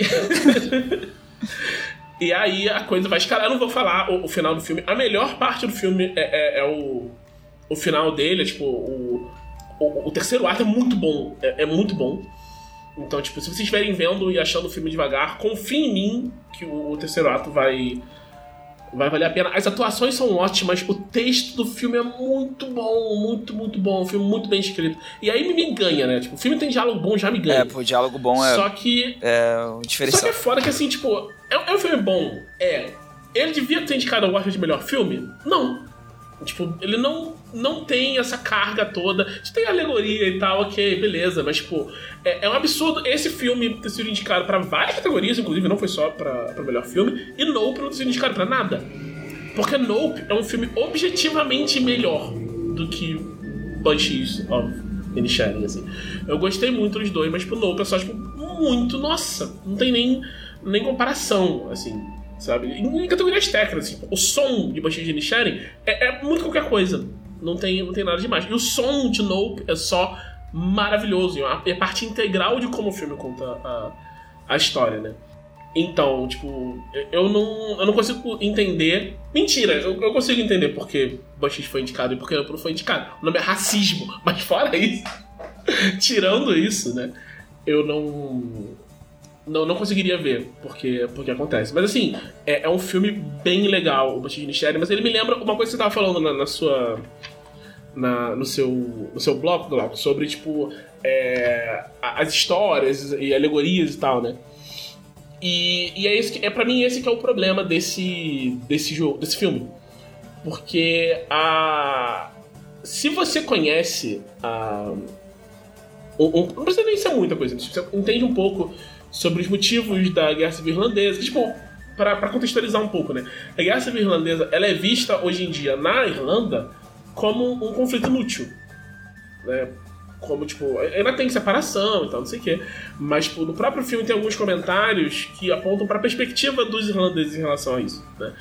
Que é, tipo, a Irlanda é um país muito sofrido. Sim. Assim, tipo, a gente fala, ah, nossa, a Irlanda é europeu, tipo, tão de boa. Tipo, não, assim, os irlandeses só se ferraram a história inteira. Assim. Os irlandeses só é um... se ferraram a história inteira e quando eles vieram para os Estados Unidos imigrando, eles também sofreram pra caralho nos Estados Unidos. Tinha preconceitos raciais contra negros, irlandeses e italianos nos Estados Unidos. Era muito esquisito. É, é, uma, é uma história muito. A história de como os irlandeses passaram a ser vistos como brancos nos Estados Unidos é uma coisa extremamente triste, inclusive. Porque é, tinha toda essa, essa questão, né? Tipo, eles estão vindo. São estrangeiros, são não sei o quê. Eles estão. Tipo, não é uma coisa.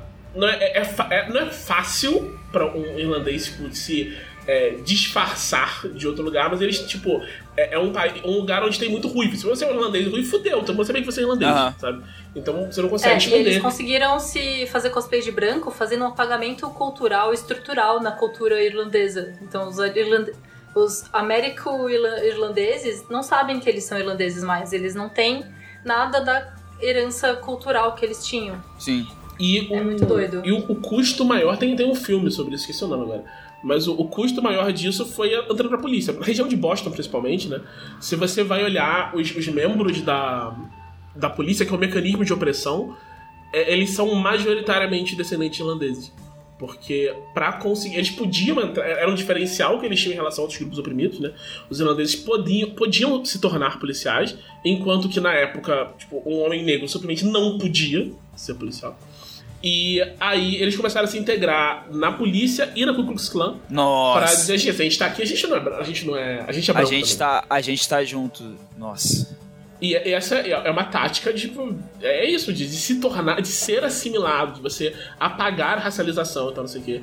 E é uma coisa. É, tipo, isso, isso é, um, é, um, caso de estudo, Sim, né? com certeza. Sociológico e tal, porque é, racialização é uma coisa muito, muito forte. Você conseguir apagar a racialização pra um um grupo é, é, uma, é um objetivo para muita gente, né?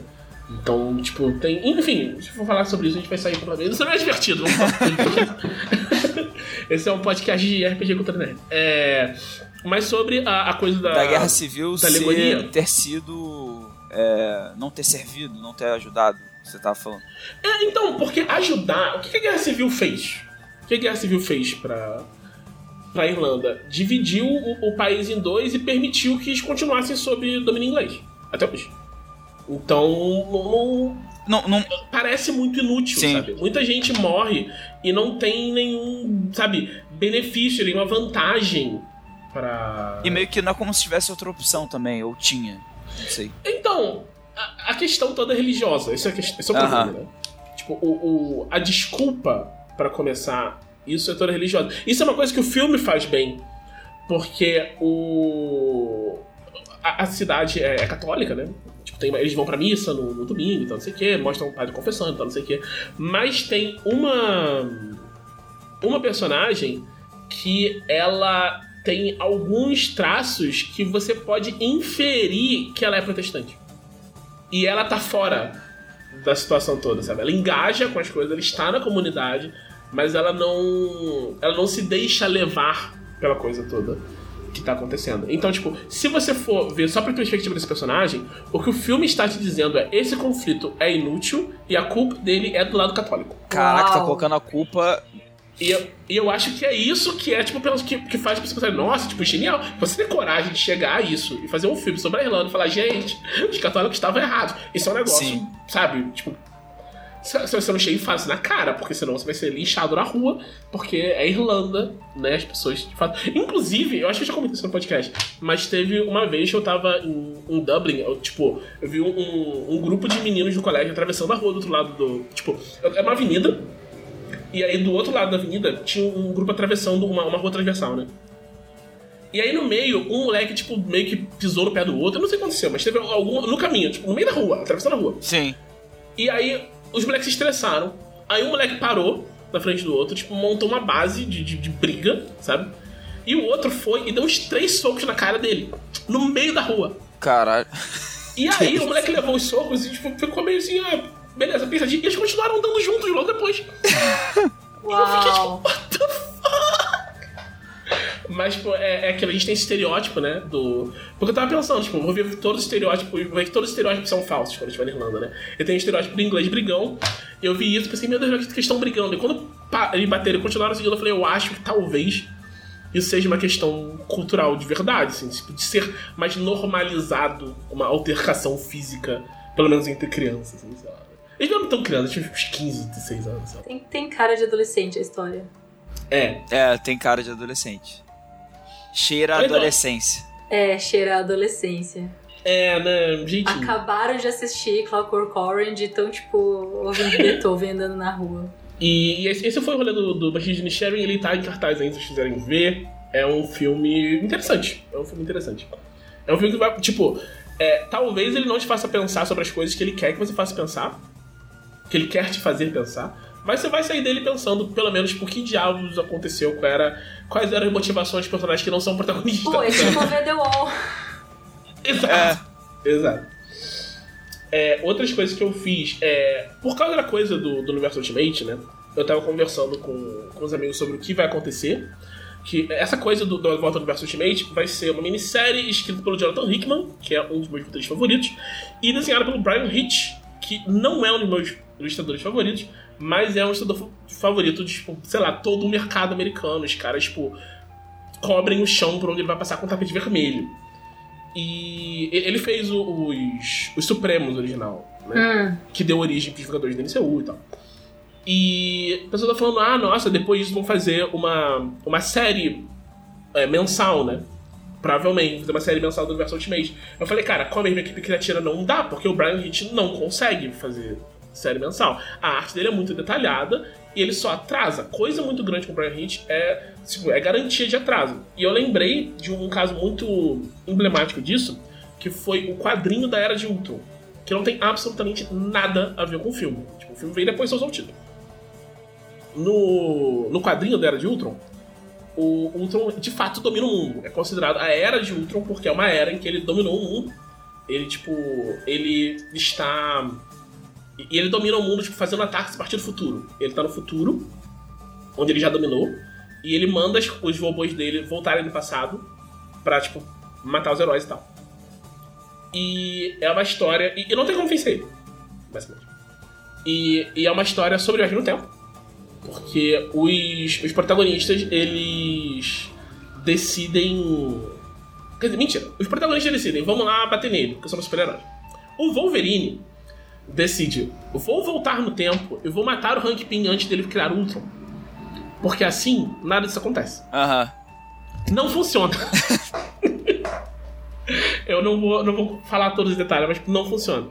Mas o, o grande lance, por que isso me lembrou, é porque logo no começo, a primeira coisa que acontece no, no quadrinho é o. Você vê o Gavião Arqueiro resgatando o Homem-Aranha, que ele tava prisioneiro de uns bandidos de pé de chinelo, que ele tava, tipo, drogadaço e tal, que teve o ataque, o Homem-Aranha ficou todo ferrado, os bandidos pegaram ele e prenderam. E os bandidos iam vender ele pro Ultron. E o Gavião Arqueiro salva ele e tal. E esse Homem-Aranha, ele é claramente Peter Parker. Sabe? Ele faz piada, ele fala, oi, eu sou Peter Parker. Ele. Você tem uma cena que mostra ele no próprio apartamento dele, o apartamento tá todo virado do avesso, tem uma, uma, uma fatia de pizza jogada no chão. É, tipo, é, é claramente um, um homem que não tem um controle total e absoluto de sua vida. Acontece que esse quadrinho foi atrasado. Ele atrasou quase dois anos. Nesse meio tempo, não era mais o Peter Parker o Homem-Aranha. Era o Otto Octavius, que é uma pessoa em total e absoluto controle de sua própria vida. Aham. Então, quando saiu isso, e eles fizeram questão de Age of Ultron tentar ir com tudo. Tipo, parou a Marvel na época que saiu Age of Ultron. Então, quando você olha isso, você fica tipo. Assim que eu olhei, eu falei, cara, esse aqui não é o outro. o que que tá acontecendo? E aí, na mensal, o Dan Slott teve que tipo, se virar do avesso pra explicar qual era o rolê, e ele fala, não, o outro tá fingindo. O mundo acabou, tá? O mundo acabou, fez o que aconteceu. Mas o outro está fingindo para essas pessoas que ele é o Peter Parker. Olha, isso me lembra a vez que a Marvel imprimiu um quadrinho do Hulk e chamou o Hulk de Bob.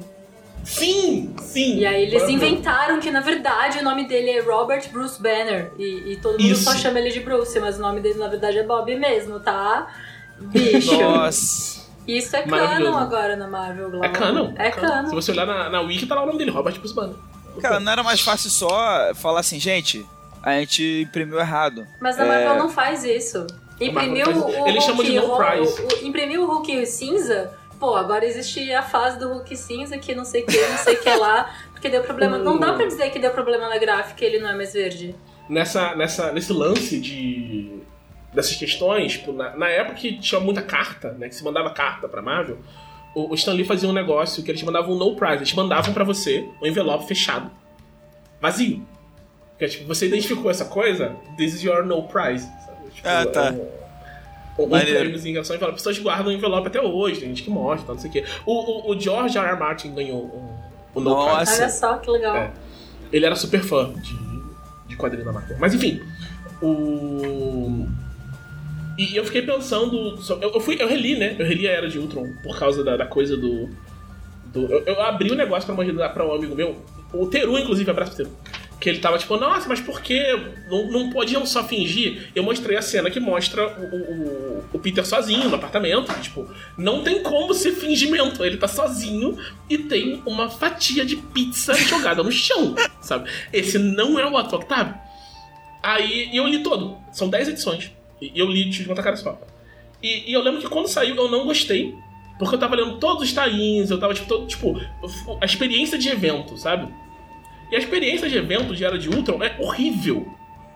Porque os- ninguém queria que isso fosse um evento, cara.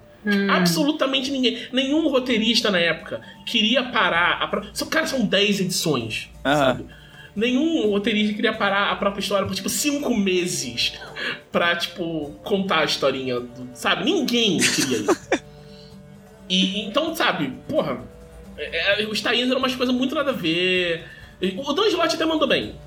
Porque é- essa era uma fase que o Dan Slott tava muito afiado, que era a fase do Domaina Superior, essa fase é muito boa. Mas em geral os tains eram muito ruins. Mas quando você lê só o evento, tipo, você percebe que na real ele não é uma história, tipo, dos Vingadores, como tipo, era vendido nos eventos. Ela é uma história do Wolverine e da Mulher Invisível. E é muito boa. Tipo, é- é- ela é uma história muito boa. Tipo, você. É, como a história do, do Wolverine, é- ela é muito. Muito bacana, assim. E você vê, tipo, ela é escrita pelo Brian Bendis, né? E, e ele faz, e, tipo, as pessoas acusavam muito o, o Bendis de, tipo, é, só jogar pros favoritos dele, né?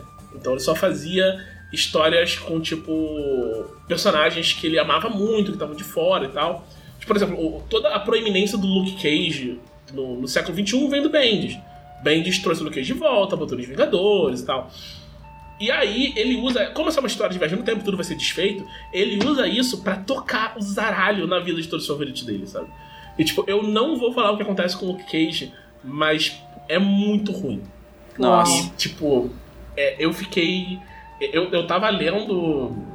Lendo hoje e falei, cara, eu, eu, eu apaguei da minha mente essa, essa lembrança, porque é, é triste demais, assim. Então, é barra. Então, tipo, é- eu nunca achei que eu fosse fazer isso, mas eu recomendo a leitura de Era de Ultron, se for só a. A história. é, é, tipo, depois da história, ela começou o negócio de quebrou o tempo, e foi logo depois que o- o- o o Neil Gaiman ganhou o processo dele com o Todd McFarlane, que ele ganhou os direitos da Angela, ele vendeu os direitos da Angela pra Marvel por tipo um dólar, porque ele só queria, sabe, tirar o Todd McFarlane. E aí no final do evento, tipo, ah, eles quebraram o tempo e por isso a Angela existe agora. Tipo, por que isso não faz o menor sentido? Mas enfim, é o que acontece. Mas tirando essas coisas, é uma história muito legal. A arte do Brian Hitch, eu não gosto muito dela nessa nessa história, porque ela é sobre, tipo, tem, ele mostra várias linhas do tempo, então não sei o que, ele precisa de mais variação. E a arte do Hit, ela é muito pouco estilizada, ela é muito é, realista, né? E fica esquisito você ver as maluquices, tipo, variação temporal, é tudo muito colorido. E, fica estranho nesse, nessa arte dele. Se fosse uma coisa mais estilizada, ou eu acho que de, de repente, como, como são linhas de tempo diferentes, se fosse eu editando esse negócio aí, eu colocaria um ilustrador diferente em cada, em cada linha de tempo. Ah, faz Então, sentido.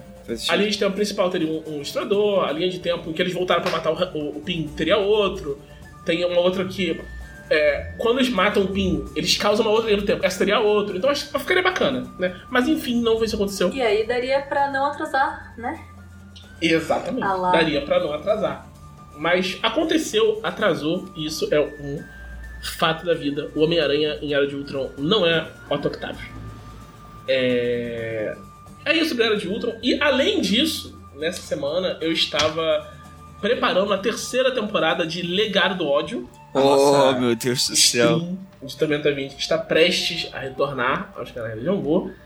E eu tive uma ideia, nossa, eu tive uma ideia que eu não posso, eu não vou falar com essa ideia. É, pelo amor de Deus. As ideias estão no podcast Perdido Secreto. Isso, mas ela, ela, tipo, ela tem muito a ver com coisas que a gente discutiu nesse podcast. E ela vai resultar em coisas boas pros jogadores, mas eu sei que todos vão odiar cada segundo do, do caminho. Pô, até- legal, cara. Pô, muito bom saber. Eu vou Que pegar bacana. minha pipoca e assistir esse circo aí. Nossa, cara, vai ser. não, eu, tô, eu tô muito. Tipo, eu tava, eu tava empolgado pra, pra coisa. Eu combinei uma coisa com a turba ontem, do putz. Acho que eu dei spoiler, né? Gente, vai ter o PAP na próxima temporada de Legal do Ódio. Acho que a gente não tinha. Assim, se você viu o final da segunda temporada, você sabe que vai ter o É, PAP, tava lá, tava lá. né? Mas assim, se você não viu, eu acabei de dar um spoiler, vai ter o PAP. E a gente decidiu umas coisas sobre o PAP muito legais. Ninguém no grupo sabe ainda. É, não. Mas o PAP vai estar bem diferente na, na terceira temporada. Ah lá. Meu Deus do céu. E assim, vai ser muito louco. Assim, eu, tô, eu tô com umas ideias, assim, eu vou. Eu consegui permissão pra usar um. um NPC que. De, de Tormenta que estava, tipo, teoricamente aposentado. Não, mas para vai- aí com os spoilers, Thiago. A gente tem que retomar as rédeas aqui e ler as perguntas dos ouvintes. Isso, você tem razão. Glauco, quem são os conselheiros? Os conselheiros são pessoas que apoiam a revista da Dragão Brasil com 20 reais ou mais. Pessoas incríveis, né? Que você pode apoiar Dragão Brasil em dragãobrasil.com.br com 7 reais. Que você já vai ter acesso à revista inteira com várias coisas muito legais, coluna, é, material original de Tormenta, adaptação, é, Ah, coisa né? de ordem paranormal, coisa de Tormenta 20, do 3DT Victory. Só que o conselheiro ele apoia com 20 reais. Então, além de tudo isso, ele também tem acesso a um grupo exclusivo no Facebook. É o único oásis nesse deserto né, existencial que é o Facebook. E eles podem mandar perguntas pra gente toda semana pra gente responder aqui.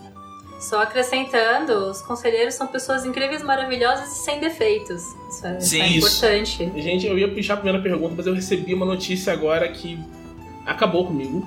A Disney colocou Bleach no Brasil. Ah, não. É isso, gente. Acabou o podcast, então. Esse foi o podcast. A nova temporada já está no Star Plus. E eu, não queria assinar o Star Plus, cara. Arruma alguém que tenha senha. Ah, droga. Ou assina, você que sabe. O dinheiro é seu. É, eu vou, eu vou assinar. Tá. Eu vou Alguém assinar, eu vou assinar. É Eu não isso, tenho cara. escolha Quanto mais. mais rápido você aceitar, melhor. Eu acho que é isso. Bom, temos perguntas. Como o conselheiro Anderson Rosa quer saber qual o reino de Arton produziria as melhores bandas e qual seria o gênero musical dominante de cada reino. Pô, de cada reino vai ficar difícil, hein, Anderson? Então vamos, tipo, sei lá, cada um escolhe um. Vamos, vamos só escolher a primeira. Qual reino de Arton produziria as melhores? A segunda fica difícil, Anderson. É muito, é muito baixo. Putz, mano, mas é muito questão de gosto. Eu ia gost... É. muito, eu ia curtir pra caramba o- os os os J-Rock de Tamurá, sabe? É isso. Certeza. Sim. É, pô, eu acho, eu acho, vou fazer um paralelo aqui. Em Petrina tem a nova Malpetrina, né? Tem vários aventureiros, vários bardos. Eu imagino uma coisa mais punk acontecendo por lá. Oh, Mas assim, vamos, vamos, vamos rever uma coisa aqui que você tá falando de um reino que não existe mais. Verdade. Não, é, tô falando. Eu, Petrinha. eu tô pensando em É Nova terra Malpetrinha especificamente, né? Tô pensando na É. cidade, não no reino. Mas Nova Malpetrim deve ter uma música muito louca. Sim. Mas vai que não é, não é punk, é tecnobrega. Aí, olha lá. Aí, Pode ó. ser. Pode ser. Eu- Eu lembro, eu não lembro quem foi. Foi o Gel Biafra, que falou é, 2012, 2013, um negócio assim, que perguntaram: Ah, qual é a coisa mais punk que você tem ouvido e tal, não sei o quê. E ele falou: Funk carioca. E eu fiquei muito tipo, que? Gelo Biafra? Como assim? e, e ele justifica falando que, tipo, é, é uma música feita sem habilidade técnica. É uma música feita de, de sample, é uma música com sistema. Que é tipo o que É, funk é, o que o, que, o, que o punk é. na minha opinião, o verdadeiro movimento punk no Japão é o movimento Gothic Lolita. O movimento Lolita no geral. Porque é isso. As galera vestindo as roupinhas que tem em casa do jeito kawaii pra ir contra a expectativa que a sociedade tem do que é bonito e fazendo umas músicas muito alternativas. Até porque as coisas, tipo. é, com algumas exceções, tipo o The Michelle Gun Elephant, as bandas é, japonesas. Não vou dizer que são bandas punk japonesas, as bandas japonesas que puxam mais pro punk, movimento punk japonês não tem, né? Mas essas bandas que puxam mais pro punk, elas costumam ser um pessoal muito conservador. Então é, é esquisito você você ver o que eles estão pensando. De novo, o The Michelle Gun Elephant é tipo, é uma exceção. Essa banda é maravilhosa, ela tipo, nem parece. é, tipo, ela nem nem encaixa nesse, nesse modelo. Tipo, é totalmente um, um, um outlier, porque eles fazem música sobre nada, basicamente. Que tipo, é parte do que o, o, o punk original era. Mas voltando pra Arton, pra, pra fechar, deixa eu dizer o, o lugar onde teria as melhores. São Burdia. Samburgia seria o lugar com a- as 10 melhores bandas, porque Samburgia é onde tem um monte de capitalista safado com, com dinheiro pra gastar, que fica explorando o- os camponeses, então eles têm dinheiro pra gastar nisso, né? Pra botar o filho pra tipo, estudar música pra sempre, não sei o quê. Então o cara vai produzir umas músicas tecnicamente muito boas, mas coração mesmo você vai ouvir em Nova Malpetri. É verdade. Verdade. A gente também tem uma do Matheus Machado, que é em uma inversão de realidade. Quais personagens do mundo de Arton jogariam RPG com a ficha da gente? Tipo, se a gente fosse um personagem, quem seria o jogador? Nossa. Né? É, eu tenho que primeiro pensar que tipo de personagem eu seria. Classe, raça, onde eu nasci, que- quais são minhas referências. Mas eu sou, eu sou um personagem com um intelecto muito alto, então ia ser um. O. Putz, deixa eu pensar. Eu, cara, quem Levando em conta que a gente seria. A gente seria a gente mesmo. Não É, seria não, um- a gente é a gente e, tipo, esse personagem. É tipo, eles estão jogando, sabe, humanos e planilhas, sabe? Sim. Cara, eu acho. Pô, é porque é uma resposta muito manjada, mas eu acho que o Lau jogaria comigo, porque, tipo assim. Porque tem tantas semelhanças, entendeu? Que eu acho que ele, eu acho que ele jogaria comigo. Mas eu nesse meio tempo que vocês estão pensando, eu posso tentar dar uma segunda Não, resposta. eu, eu gosto da sua resposta. Eu, eu vou de um dragão. Eu, eu gosto daquela imagem que tem os dragões jogando planilhas. sabe? sim, sim. Então eu diria que seria um dragão, seria o meu o meu jogador. Eu, eu vou eu vou jogar pra torcida e vou dizer que é o Bentos. O Bentos é o Eu vou Pô, jogar pra não. torcida também e falar que o Thor que vai jogar comigo. Ai, achou. Porque, tipo, ele vai lá, é tipo, ah, vou ter que jogar com uma coisa que é o meu exato oposto, parece mais engraçado do que fazer eu em outro mundo. Então ele ia jogar com uma garota nerd, e é isso. Tem uma outra pergunta aqui, uma pergunta bem interessante do Marcelo Antônio Pereira Marcolino. Ele quer saber qual livro da Jambô vocês recomendariam para uma menina de 5 anos. E eu tenho a resposta perfeita para você, é, Marcelo. É o História de Terror para Crianças Estranhas. É um livro ilustrado do selo Bast, com texto da Rebeca Puig e ilustrações da outra Rebeca, Rebeca Prado. E é muito bacana. Ele é feito para criança mesmo. Então, tipo, elas provavelmente vão, vão gostar. A faixa etária é mais ou menos essa. Então, acho que é o livro perfeito nesse, nesse caso. Tem aquele saudade. a- Aquele saudade que eu não sei se é pra criança de 5 anos, mas ele é bem bonitinho também. Eu só leio coisa pra crianças acima de 12, então quando daqui seis anos me pergunta de novo. O Saudade é outro do selo baixo. Ba- Basicamente, qualquer coisa do selo baixo que você comprar pra, pra crianças vai funcionar bastante. O Crônicas de Minas de Game Devs pra Minas, é, principalmente se for pra, pra meninas, é, tipo, em idade formativa, assim, que estão, tipo, sabe, já é, uns, uns 12 pra 13 anos, acho que é muito bom também. Também, Tipo, vai sim. dar um norte, vai que ela vai pra esse mundo horrível de, de querer fazer jogo. E o Navio Dragão é outro que é bom pra, pra criança também. Então tem, tem essa. Tipo, basicamente, ó, dá uma olhada no selo Bast, que vai ter muita coisa bacana pra criança. E não só pra criança também, né? Mas. Uh, tem uma outra do Emerson Xavier. Que tipo de música vocês ouvem quando estão escrevendo ou criando? Caraca, isso é uma boa pergunta. Tá, eu tenho uma resposta. Eu. Ou eu não escuto música, ou eu escuto músicas instrumentais, ambientais, daquele uhum. tópico, mas são músicas que eu não conheço. Porque eu, eu, eu, gosto de cantar, mas eu canto coisas com letra, mas eu também canto coisas sem letra. Eu fico, tipo, acompanhando a melodia, eu distraio do que eu tô fazendo. Então eu tenho que achar músicas novas o tempo todo. É meio, é meio chato.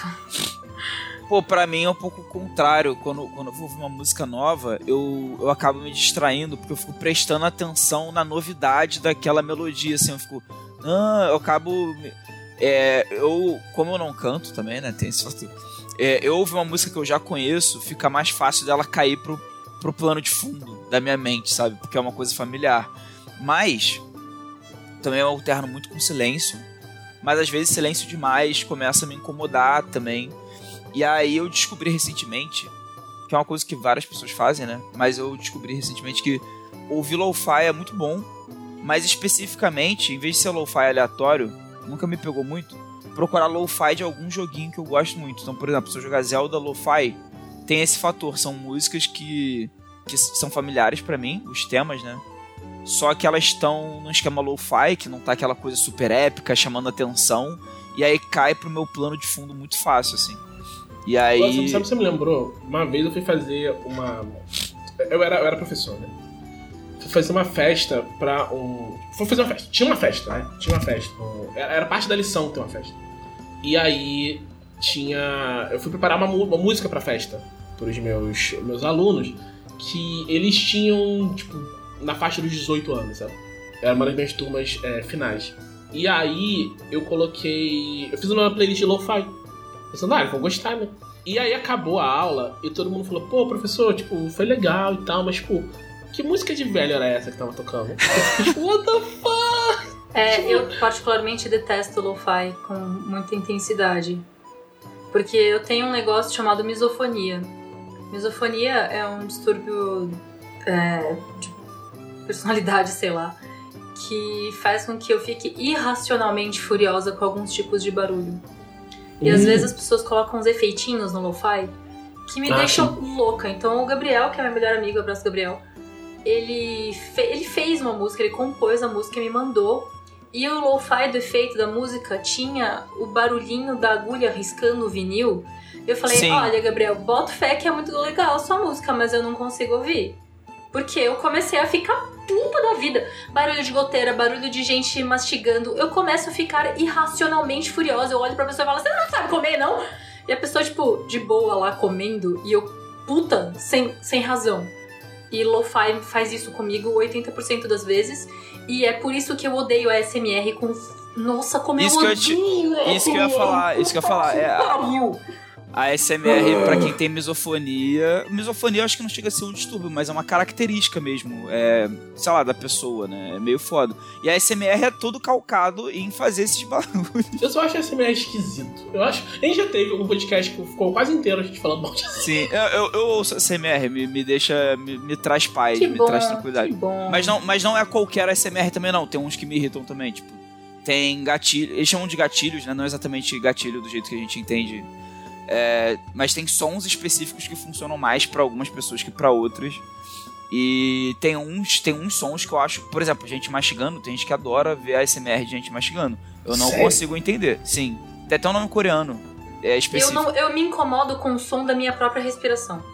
Nossa. Então, se eu tô com o nariz entupido e respirando, fazendo um chiado, eu faço de um tudo para fazer esse chiado passar. Aham. É, não, para quem tem misofonia. E o lo-fi tem um pouco essa característica o aspecto relaxante do lo-fi é essa questão da baixa fidelidade, né? Que dá o nome, né? De lo-fi. Que é essa coisa de parecer que é uma gravação de uma gravação, aí tem aquele ruído de gravação de fundo, essa coisa do, do risco do, Enfim, muito ruim. É. E não só isso, a menina do Lo-Fi, que era um vídeo do YouTube de sei lá quantas trocentas mil horas, que era uma menininha com fone de ouvido no Lo-Fi assim.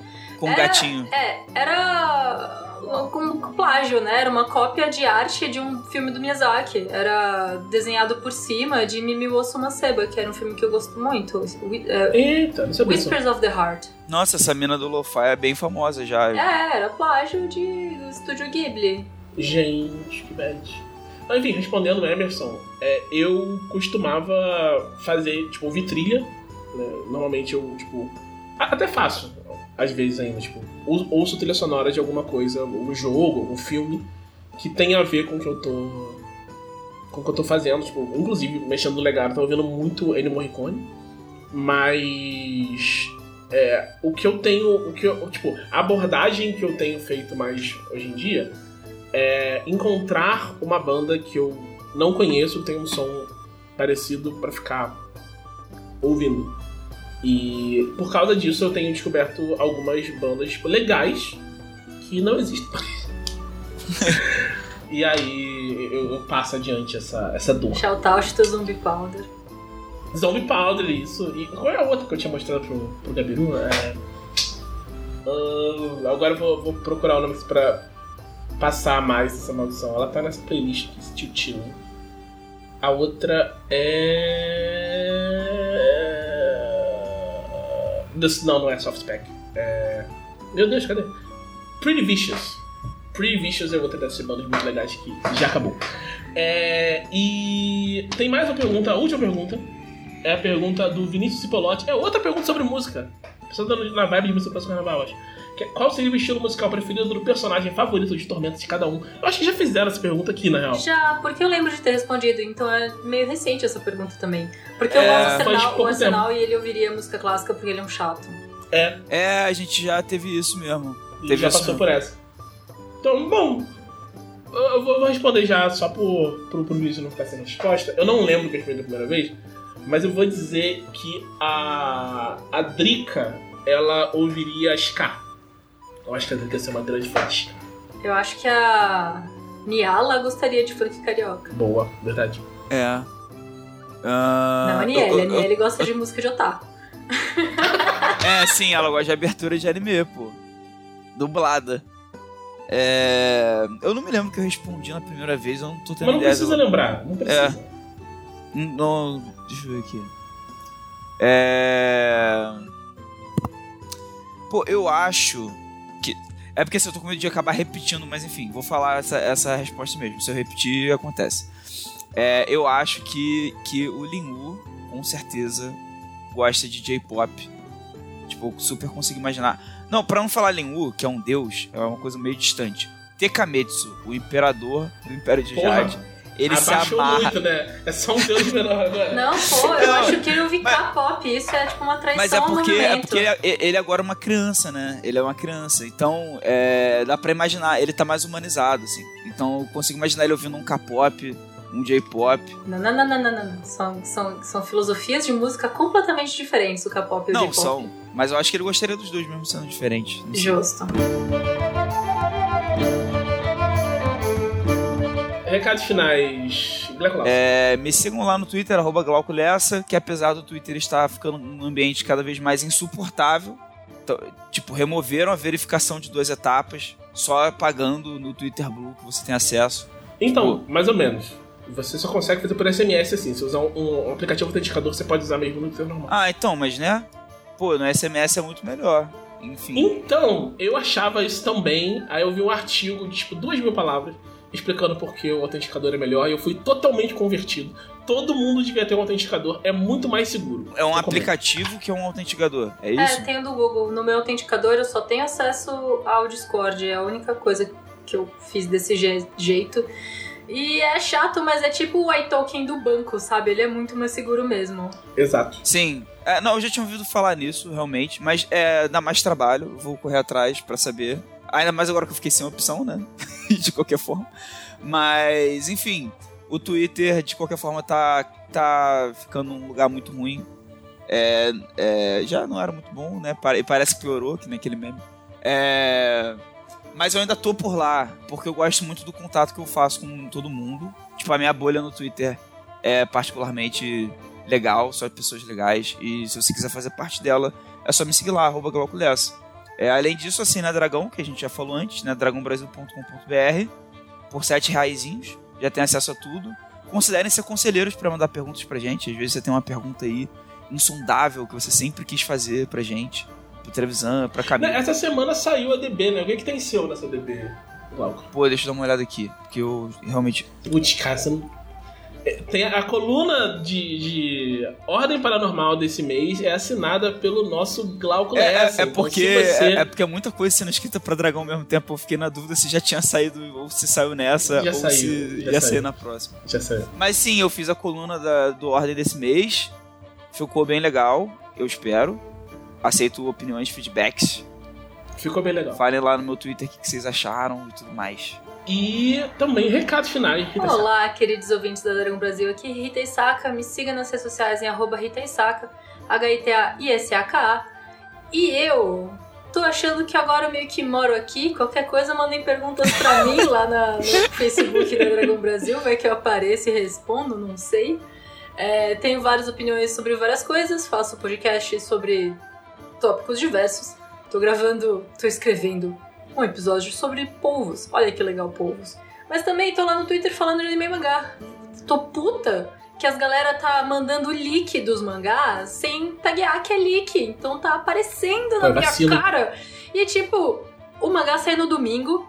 Na sexta-feira costuma ter o leak oficial bonito. Na quarta-feira as galera tá postando os leaks abertamente e eu fico tipo, gente, é quarta-feira ainda, bicho, como pode? É o, é o leak, leak do leak. É o leak do leak, e ainda tá tudo em japonês. é. Parece que escanearam a revista física da Shonen Jump e você fica, gente, mas a Jump agora tem versão digital, o que, que vocês estão... Bicho, é difícil. E aí é o que a Ari não, disse aí um no grupo, e o único jeito de evitar leaks na internet é você não entrar na internet.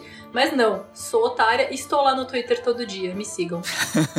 ok, pô. Vocês podem me encontrar no arroba RPG, eu fico. Enfim, vocês me sigam lá se vocês quiserem. Se vocês não quiserem, eu sinto muito, vocês estão pensando. E esse foi o podcast Dragão Brasil, a melhor revista de RPG e cultura nerd do país. Até semana que vem. Ei.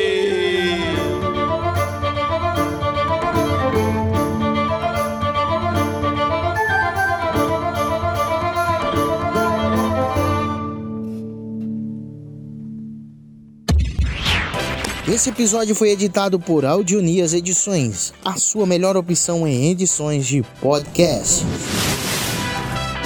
Para informações de orçamentos, o e-mail marqueseditor.gmail.com.